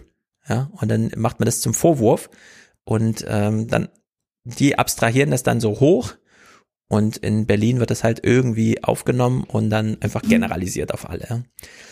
Und dieser Text, äh, nur weil es hier äh, eins Textstelle immer noch die so ein bisschen Generationenkonflikt schürt, eine Politik, die den heiligen Rentner erreichen will, darf also auf keinen Fall die Mühsal und die Risiken anderer Generationen in den Mittelpunkt stellen. Eine gewisse Offenheit gegenüber Querdenkereien ist dagegen kein Problem. Sie gehören zum Selbstbild als besonders originell informiertem Durchblicker. Er kennt immer einen Apotheker, der ihm den Betrug mit dem Impfen erklärt hat oder jemanden vom Umweltamt, der Emissionsmessung für Quatsch hält. Und ich finde, ja, das ist so dieses, das Niveau unterstellen die Politiker ihrem Wahlvolk gerade. Ja. Also das ist so, so stellt sich Was das aber auch ich, so sehr gut auf den Journalismus anzuwenden ist. Also da liebt man oh. das ja auch sehr, wenn da jemand äh, kommt und das nochmal gerade so erklärt, wie es denn eigentlich ist. Äh, womit ich auch nochmal deutlich machen will, es ist äh, eine sehr bürgerliche Sache, auch mit diesem Impfverweigern und so. Äh, mhm. nämlich es ist äh, doch eher so, dass sicherlich aus sozialen Gründen, wir haben das ja auch schon mal geschildert, da es Probleme gibt, Leute zu erreichen mit den Impfungen oder da muss man dann besser mal sich dahinstellen und die Impfung direkt anbieten, weil vielleicht Leute da vor dem Administrativen zurückscheuen. Äh, Aber äh, bei diesen Leuten, die sich jetzt da so kritisch mit auseinandersetzen, haben wir es dann doch eher mit so einem bürgerlichen Publikum zu tun und das ist eines, das äh, aus so einer falsch verstanden, aus einem falsch verstandenen Anti-Autoritarismus genau. äh, dann agiert, also das äh, dann natürlich total autoritär an anderen Dingen denkt und, und handelt, ja. aber dann mal irgendwie sagt, also da zeigen wir es jetzt mal. Man kennt das auch so ein bisschen aus so einer äh, ganz äh, furchtbar laienhaften Kirchenkritik, die man auch schon mal bei irgendwelchen Familienfeiern oder Dorffesten äh, hören kann. Mhm. Ja, ich lasse mir doch hier nicht vom Vatikan und so nichts verstanden, eigentlich wie eine Liturgie oder so läuft, aber äh, nee, ich will da nicht immer mal aufstehen. Ich habe mir das anders gedacht. Äh, zu Hause sitze ich ja auch vorm Fernseher, wenn, wenn das läuft. Ja. Und das ist, äh, glaube ich, jetzt da auch was nochmal wiederkommt. Naja. Genau. Ich will mal den letzten Satz noch verraten. Das ist eine ganz wunderbare Pointe. Dabei ist es so, dass niemand ein heiliger Rentner sein muss. Mit etwas Glück ist er sogar nur die Fiktion derer, die für ihn Politik machen wollen. Das ist ja auch ein bisschen eine Anstachelung, ähm, wenn du dich hier wiedererkennst in dem Text. Wehre dich dagegen. Weißt du? Und das find, also es ist einfach ein grandioser Text. Das ist wirklich mal, konnte es gar nicht glauben, dass wir auf Deutsch, äh, sonst haben wir ja immer nur und so, aber hier auf Deutsch in der Zeit nochmal so einen schönen, schönen, schönen Text finden. Ich mach's ganz kurz. Bei netzpolitik.org ist ein kurzer Hinweis erschienen von Rahel Lang mhm. zu TikTok. Und zwar gab es äh, eine größere ah. Recherche. Äh, wieso lachst du? Äh, Wall Na, Street ich habe den Tweet dazu gesehen, ja. Meinen? Na, ist das hier Philipp Amthor und so, oder? Nee, nee, nee, nee, nee. Ach so, okay. Also Philipp gut, gut. Amthor, genau, da gibt's noch natürlich einen anderen Text. Im Spiegel wird mal aufgeklärt, wie da, wie da ja. Im, Im Deutschen sagen wir ja Lobbyismus, äh, weil mhm. wir Korruption nicht sagen wollen, aber naja, das kann man ja auch da nochmal alles nachlesen. Hier geht's darum, wie funktioniert dieser TikTok-Algorithmus. Ah. Rahel Lang fasst hier äh, das so kurz zusammen. Das Wall Street Journal hat nämlich mal äh, sich 100 fiktive Accounts angelegt, Bots angelegt und hat die mal gewisse Dinge machen lassen, um mal zu gucken, wie funktioniert denn eigentlich dieser Algorithmus. Und es äh, sagt, äh, diese, diese Untersuchung sagt dann ganz deutlich, interessanterweise spielen laut dem Wall Street Journal die Anzahl von Likes und Shares bei TikToks Vorschlagalgorithmus nur eine untergeordnete Rolle. Viel ausschlaggebender ist die Verweildauer auf einzelnen Videos und die Information darüber, wie häufig ein Video angeschaut wurde. TikTok widerspricht dieser Aussage und sagt, dass sowohl die Anzahl von Likes, Shares und Follower mhm. als auch der Inhalt selbst eine Rolle für den Vorschlagalgorithmus spielen würden. Man hat aber dann das wirklich da gezeigt und ich empfehle, dass man sich das Video mal ansieht, was es dazu gibt, 13 Minuten, das verlinken wir mal mit, äh, von dem Wall Street Journal, wie die da gearbeitet haben. Und die haben dann mal was rausgesucht, was vielleicht nicht so häufig vorkommt. Jetzt würde man hier direkt an Verschwörungstheorien oder so denken, sondern man hat einfach mal äh, gesagt, wir fangen mal an, wir haben mal da so einen Bot, der schaut sich Videos an über Trennung äh, ich habe mich getrennt von meiner Freundin, ich bin traurig. Hashtag sad. Und dann guckt er sich wieder eins an mit Hashtag sad. Und dann ist er irgendwann bei Depressionen angelangt und bei Leuten, die nicht mehr leben wollen. Und dann ist man in einer äh, in einem Rabbit Hole wieder gefangen. Mhm. Aber dieser Kaninchenbau, der ist so massiv oder beziehungsweise man gerät noch so sch viel schneller hinein als bei YouTube, dass man wirklich erstaunt ist. Also, bei YouTube weiß ich jetzt nicht die Zeit, aber wir wissen, wenn man da jetzt über Tage, Wochen das immer guckt, ja. dann wird äh, einem irgendwann nur noch angezeigt, dass äh, ist äh, Bill Gates ist, der hinter der Impfung steckt oder so. Bei TikTok dauert es, wenn es gut läuft, zwei Stunden, kann aber auch schon in 40 Minuten sein, ja. dass man komplett im Kaninchenbau ist. Und das haben sie dann auch gezeigt bei diesem äh, Depressionsbot, sage ich mal, der hat dann 93 Prozent aller Inhalte, die ihm auf seiner For You-Seite angezeigt wurden, hatten nur noch damit zu tun, traurig, keine Lust mehr zu leben und so weiter. Und dann sagt TikTok, ja, aber wir unterbrechen das ja auch immer wieder durch andere Inhalte, um ihn wieder rauszuziehen. Und es stellt sich heraus, die meisten dieser kurzen Unterbrechungen, also diese sieben Prozent, die da noch bleiben, sind Werbungen. Also mhm. es gibt mhm. nichts, was eigentlich ja. äh, da nochmal rausführt. Und das ist äh, ja sehr, sehr erschreckend zu sehen, wie dieser Kaninchenbau da funktioniert und warum er dann auch äh, politisch gut anwendbar ist, das müssen wir hier, glaube ich, nicht ausführen. Äh, am Ende dieses Videos kann man dann noch sehen, dass sie das auch mal mit äh, QAnon und sowas gemacht haben und natürlich läuft das auf dasselbe hinaus. Ja, diese 40 Minuten sind einfach schockierend. Ich habe den Text nicht gelesen, aber die Zahl bei Kara Swisher und Scott Galloway im Podcast gehört. Das ist natürlich gruselig, gerade wenn, ähm, wenn so gewisse Präferenzen für Themen einfach da sind und man sich dann da so vergräbt. Äh, und dass man auch so leicht durchschaubar ist, ja. Also nach 40 Minuten äh, ist, also, wer lernt denn sonst in 40 Minuten? Also, wenn du jetzt psychologische Diagnostik machst, die dauert länger als 40 Minuten. Da werden so Gespräche geführt und Häkchen gesetzt und dann wird eine Auswertung gemacht. Also in der Hinsicht ist das schon crazy. Der Scott Galloway hat gestern auf Twitter nochmal so ein Video von sich, so ein Monolog-Dings zum Thema Dopamin. dass man äh, jetzt wirklich einfach haushalten muss. Man muss jetzt ähm, Diät machen. Also man kann sich nicht weiter seinem Smartphone so ausliefern, sondern man sollte jetzt äh, einfach bewusst, ja, ist ja eine der großen Sachen. Diät heißt ja nicht nur Vermeidung, sondern auch Bewusstwerdung, äh, dass man sich jetzt mal wirklich damit beschäftigt, wie das funktioniert, denn dass wir aus dieser YouTube-Sache, ja, wir haben irgendwie so ein bisschen daraus gelernt und so weiter, einfach sagen, ja gut, hat halt YouTube gelernt, aber ist ja TikTok egal, also sitzen wir alle im TikTok-Loch. Äh, das kann einfach nicht die Lösung sein. Ich habe mir jetzt auch schon für den Urlaub so eine Handyhülle geholt mit Klappe. Also wie man so auf und zu macht. Damit es einfach ein bisschen aufwendiger ist, nicht nur einhändig das Handy aus der Hosentasche ziehen, sondern äh, so eine kleine Hürde noch dazu gebaut. Du, du machst Auch, da selbst Nudging. Also du machst ja, genau. eine Hürde. Also bei Nudging ist ja so, dass man wohin gestoßen werden muss und du machst jetzt so ein Anti-Nudging, indem du sagst, ach, ich habe ja diese Hürde mit dem Smartphone. Und ich kann ja sagen, ich finde das ja toll, dass ich kein Smartphone habe, das unterwegs ja. funktioniert. Und dann ist man ganz, ganz entlastet, geht man durch die Welt. Genau. Äh, finde ich auch gut äh, äh, also Gratulation dazu. Ich bin, ich fühle, also ich fühle mich jetzt nicht wahnsinnig abhängig, aber wenn ich das Handy so richtig einpacke, dann traue ich mir das auch einfach zu nehmen und vorne in meine Fahrradkiste zu schmeißen oder so. Das würde ich jetzt nicht machen, wenn ich es einfach nur so einpacke. Und äh, ich habe im Urlaub vor, es nicht an meinem Körper zu tragen. Das ist im Grunde äh, die Aufgabe für mich. Und dazu brauchte ich dann so eine Hülle. Und ich habe mir dann gestern, als ich das Video sah, wieder gedacht, ja, das ist vielleicht alles nicht verkehrt. Einfach mal zu sagen, äh, man kommt nach Hause, den Fernsehen schleppt man auch nicht die ganze Zeit mit sich rum, wenn man überhaupt noch einen hat. Man kann auch sein Handy einfach mal wohin legen und wenn man halt eine E-Mail beantworten will oder sowas, dann geht man halt hin, macht das und legt es wieder ab, anstatt es immer bei sich zu führen.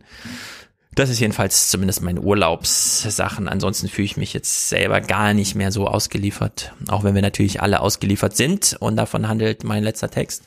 Edward Snowden hat sich nochmal gemeldet im Zuge der Pegasus-Diskussion. Wir haben ja alle gelernt, hoffentlich. Es hat ja nicht eine allzu große Welle gemacht, dass alle möglichen Regierungschefs und so weiter abgehört wurden oder ausspioniert wurden. Also im Sinne von Emmanuel Macron und so auf der Liga. Und Snowden hat nochmal fünf Punkte angeführt, die äh, alle wissen sollten warum wir darüber reden sollten, wie er in der Überschrift schreibt, dass wir in einer Insecurity Industry leben oder von ihr abhängig sind. Also die Leute, die uns die Technik herstellen, die arbeiten im Grunde an unserer Unsicherheit. Punkt Nummer eins, Hardware. Er beschreibt, wenn er ein neues Handy hat, macht das erstmal auf und baut die ganzen Mikrofone aus, die nicht zum Telefonieren notwendig sind. Und da frage ich mich auch, warum sind die alle da eingebaut? Ja? Also er hat hier so Bilder davon, wie ähm, nicht unten am eigentlichen Mikrofon und so weiter einfach Mikrofone verbaut sind. So einfach so als kleiner Baustein auf den elektronischen Platten. Und da da schon Generell drei, so in Smartphones. Ja.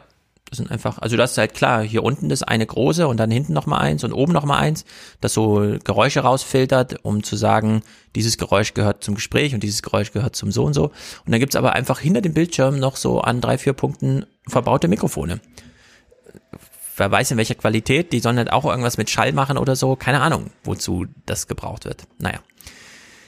Punkt Nummer zwei ist äh, Programmiersprachen, auch wenn man sich noch so viel Mühe gibt, sind einfach unsicher, da sie auf unsicherer Architektur aufsetzen. Also auch wenn man die besten Programmierer der Welt irgendwie, die dann bei Apple auf Betriebssystemebene, ja, aber die Kommunikation mit dem Chip ist halt trotzdem auf 30 Jahre alter äh, Technologie, die dann entsprechend unsicher ist. Punkt Nummer drei, Staaten finanzieren das Hacking. Also das, da ist auch Deutschland und so, alle, also da gibt's jetzt nicht im Sinne von, ja, das sind ja nur die bösen Staaten, nee, das sind einfach alle und da soll sich auch niemand sicher sein. Ich habe ja ein iPhone und so, was sich Apple da viel Mühe gibt, ja, das ist egal. Das hat man jetzt bei Pegasus auch gesehen. Und Punkt Nummer vier, äh, dieser Welthandel mit Intrusion-Software, nochmal ein ganz eigenes Problem. Und da knüpft er an an die Corona-Diskussion Public Health. Äh, erst wenn alle sicher sind, äh, wenn jeder sicher ist, sind alle sicher. Äh, also in der Hinsicht, wenn man in irgendeinem Raum ist, wo man zwar selber kein Smartphone dabei hat, aber alle anderen, dann ist man halt äh, dem auch ausgeliefert. Naja, und Punkt 5, da wird er nochmal politisch, ähm, Kip, äh, Khashoggi wurde ermordet von Saudi-Arabien. Das steht ja mittlerweile so, so zweifelsfrei fest. Und Die Frage ist jetzt, wie soll man darauf reagieren, wenn man erfährt, dass auch diese ganze Hacking-Technologie äh, da ihren Beitrag geleistet hat? Und ihm ist die äh, Antwort der Washington Post, die ja Khashoggi als eigenen Autoren führt, viel zu schwach. Also er will ja einfach institutionelle Antworten auf solche Vorfälle haben. Ne? Also wenn äh, das Smartphone von der Pegasus-Software oder wie auch immer äh, gehackt wird und dann daraus äh, Mordkomplotte, also wenn das einfach Beiwerk ist für so Mord und Totschlag, dann muss hier anders reagiert werden, als äh, dass man einfach in der Washington Post nochmal so Editorials schreibt, wo steht, das geht aber gar nicht, du, du, du und so. Also in der Hinsicht hat Edward Snowden hier nochmal Übrigens bei Substack geschrieben, also ist jetzt auch umgeschwenkt auf diese neue E-Mail-Newsletter-Plattform da. Naja, immer gut von Edward Snowden zu hören. Ihm ja. scheint es ja da ganz gut zu gehen jetzt. Jemand, den wir auch schon kennen, ist Mark Plythe. Da hatten wir auch schon mal hm. ein Buch besprochen und der hat jetzt im Guardian nochmal gefragt, why does inflation worry the right so much? Ja, warum sind die Rechten da immer sofort ja. äh, in der Diskussion und schreien Hyperinflation? Wir hatten ja jetzt auch wieder lustige ja. Tagesthemen-Kommentare dazu und all das. ja, man muss es ja einfach dann unter so einem Comedy-Aspekt äh, irgendwann betrachten. Und er geht dann erstmal auf ein Buch zurück, das ich nicht kenne. Ähm, das heißt äh, Die Rhetorik der Reaktionären von Albert O. Hirschman. Und da gibt es so drei Strategien. Äh, und eine heißt Perversität und äh, die heißt dann, da heißt es zum Beispiel Steuererhöhungen bedeuten weniger Einnahmen oder sowas. Also dass man einfach irgendwie sowas in den Raum setzt. Mm. Und äh, Pleiss schreibt dann, wann immer eine Inflation droht, werden zwei Versionen der Perversitätsthese ins Feld geführt. Die erste, in der Regel von Vertretern der Anlegerklasse vertretene These besagt, dass die Inflation vor allem Menschen mit festem Einkommen, ältere und ärmere Menschen trifft und beweist ja. Damit, dass ihre Besorgnis aus einem Gefühl der Fürsorge für die Schwächsten der Gesellschaft geboren ist. Mhm. Und dann sagt er mal, aber seltsamerweise bei diesen äh, Leuten, die dann da sofort kommen, ja, denkt doch mal an die Ärmeren, äh, die denken sonst nie an die Ärmeren. Aber wenn die Inflation irgendwo sein könnte, dann plötzlich die Ärmeren.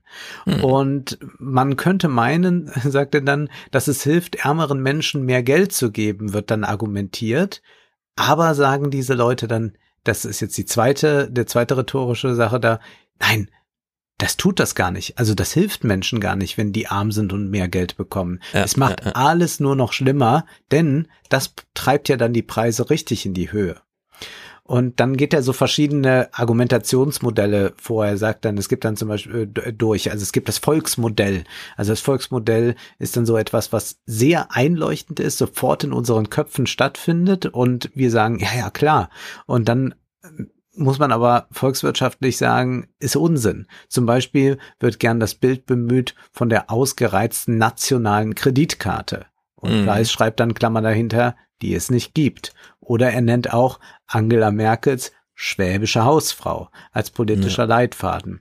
Dann gibt's aber auch so formale Modelle, die dann äh, sagen, na ja, also natürlich äh, kann man jetzt äh, Löhne erhöhen, aber wohin führt das dann? Und wenn wir dann so eine Inflation bekommen, dann wird das wieder für alle schlecht und dann versucht man das alles so durchzuarbeiten und vor allem versucht man immer wieder zu sagen, äh, also die Regierung soll sich raushalten. Da heißt es dann, die Regierungen sollten daher nicht versuchen, sich den Weg zum Wohlstand zu erkaufen, indem sie die Löhne in die Höhe treiben, wie es Joe Biden derzeit versucht. Ja. Stattdessen sollten sie ihre Arbeits- und Produktmärkte liberalisieren, um die Effizienzgewinne zu nutzen, die nachhaltige Lohnerhöhungen ermöglichen würden. Und dann heißt es weiter, das Problem bei dieser Argumentation war nicht nur, dass die sogenannte natürliche Rate stark schwankte, und er geht dann mal auf die Arbeitslosigkeit ein, in Großbritannien mal zehn Prozent, mal vier Prozent, aber Inflationsrate immer zwei Prozent, ja. Mhm. Ähm, sondern auch, dass sich die Löhne für die meisten Lohnempfänger trotz jahrzehntelanger Reformen und langer Vollbeschäftigung hartnäckig weigerten zu steigen. Wenn man dann noch bedenkt, dass die Inflation in vielen Ländern seit mindestens 2008 eher zu niedrig als zu hoch ist, muss man zu dem Schluss kommen, dass dieses Modell wahrscheinlich sein Verfallsdatum überschritten hat.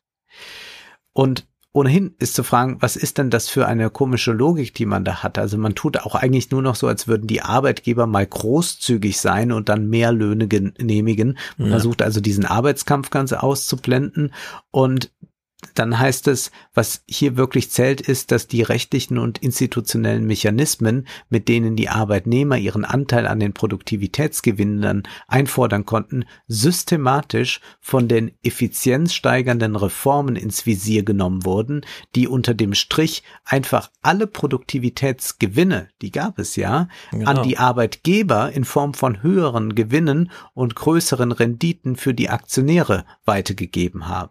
Und er bezieht sich dann noch auf Josh Bivens, der sagt, naja, wenn es Lohnsteigerungen gibt, die zu einem Preisanstieg führen, dann bedeutet das ja auch eine Steigerung des Lebensstandards. Also es ist nicht generell schlecht. Und je nachdem, was sie konsumieren und wie hoch sie ihre, äh, wie hoch ihre Schulden sind, kann das unter dem Strich positiv sein, da die Inflation den realen Wert der Schulden dann schmälert. Und dann in Klammern, und das ist für mich das Wichtigste, weil ich das eigentlich auch mal so nochmal aufgeschrieben haben wollte, Spoiler-Alarm, das ist der eigentliche Grund, warum die Finanzwelt sie hasst wenn äh, wir, äh, also die Inflation hasst, mhm. ja, äh, also um das nochmal deutlich zu machen, also äh, je nachdem, was man konsumiert und wie hoch die Schulden sind, kann das unter dem Strich positiv sein, da die Inflation den realen Wert der Schulden schmälert. Und das ist natürlich an den Finanzmärkten etwas, was dann vielleicht nicht gut gesehen wird, weil man verdient ja mit diesen Schuldenbergen auch Geld. Ja, ja und da wird also ganz klar auch noch äh, ein Punkt gebracht, den man auch sich jetzt äh, mit ins ähm, ja ins, in, in den Handwerkskasten legen kann, wenn so Leute kommen mit der Hyperinflation und so weiter. Hinzu kommt, dass in den letzten 30 Jahren weltweit 600 Millionen neue Arbeitskräfte hinzugekommen sind, so dass wir verstehen, warum die Welt seit mindestens 2008 eher von Deflation als von Inflation geprägt ist. Ja, also man hat äh, das da immer sehr gut geschafft, dann in einer Inflation aus dem Weg zu gehen. Im Gegenteil, wir haben es mit einer deflationären Zeit zu tun und das ist ein äh, ganz guter Text, der nochmal einige neue Argumente liefert, warum mhm. wir äh, dann nicht auf irgendwelche konservativen Tagesthemen Kommentare setzen sollten. Ja. Heiner Flassbeck hat ja immer wieder darauf hingewiesen, dass sich ja niemand mehr verschuldet. Vor 20 ja. Jahren waren ja auch die Unternehmen verschuldet. Man hat ganz normal am äh, Einstieg ins Berufsleben sich verschuldet für ein Haus und so weiter. Das fällt halt alles aus. Nur noch die Staaten verschulden sich. Und damit profitiert niemand mehr von einer Entwertung von Schuldenständen. Also hat man auch Angst vor dieser Inflation. Und Adam Tooze hat ja auch in diesem einen äh, Podcast da schon mal darauf hingewiesen. Ja, also die Wirtschaftsleute, die Funktionäre der Unternehmen haben sich halt darauf eingestellt, dass keine Inflation ist. Also finden die jetzt eine Normalität mit Inflation, die eigentliche Normalität, äh, beängstigend für sich, weil jetzt müssen sie komplett wieder alles umstellen. Also in der Hinsicht, ja, diese Hinweise sind immer sehr gut. Mark bleibt sowieso, ist auch, den sollte man echt mal mit aufnehmen in die Adam Tooze, Fratscher, Truger äh, Reihe und so in Deutschland, dass man das auch mal ein bisschen intensiver liest, wenn da was kommt. Sehr gut. Ein langer Salon geht zu Ende. Im jo. nächsten Monat wissen wir noch nicht, was wir machen. Vielleicht ein Facebook-Buch. Wir schauen mal. Genau. Äh, wir nehmen natürlich auch Empfehlungen entgegen. Äh, der Snowden-Text hier war auch eine Empfehlung, die noch reintrudelte, sonst hätte ich das auch übersehen. Also in der Hinsicht empfiehlt gerne. Äh, genau, Bücher.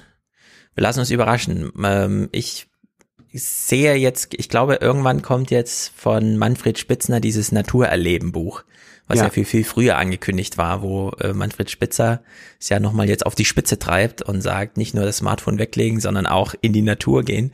Finde ich irgendwie interessant, jetzt wo keine Natur mehr da ist. Jedenfalls kann man in Frankfurt nicht mehr lange in den Stadtwald gehen, der ist nämlich dann einfach ja. weg. Oder ja, man geht halt in die Schirn, aus. wie ich. Aber ich glaube, das hatte Manfred Spitzer nicht im Sinn. Aber nee, du wirst uns das, das nicht im Sinn. Du wirst uns das erzählen, was er sagt. Ja, also ich bin gespannt, wann es kommt. Ich, ich habe irgendwie im Kopf, dass es jetzt so August sein wird. Naja, mal sehen. Gut. August, reguläre Folge dann, äh, ja. von Urlaub unberührt. Äh, sondern da sind wir einfach Ende des Monats. Und ich habe mir ja schon gesagt, Metaverse und so. Scheint ja ein neues heißes Ding da im Internet zu geben. Angetrieben von Facebook. Na, mal gucken. Sehr gut. Also, Gut. einen schönen Monat. Yes, haut rein. Bis denn.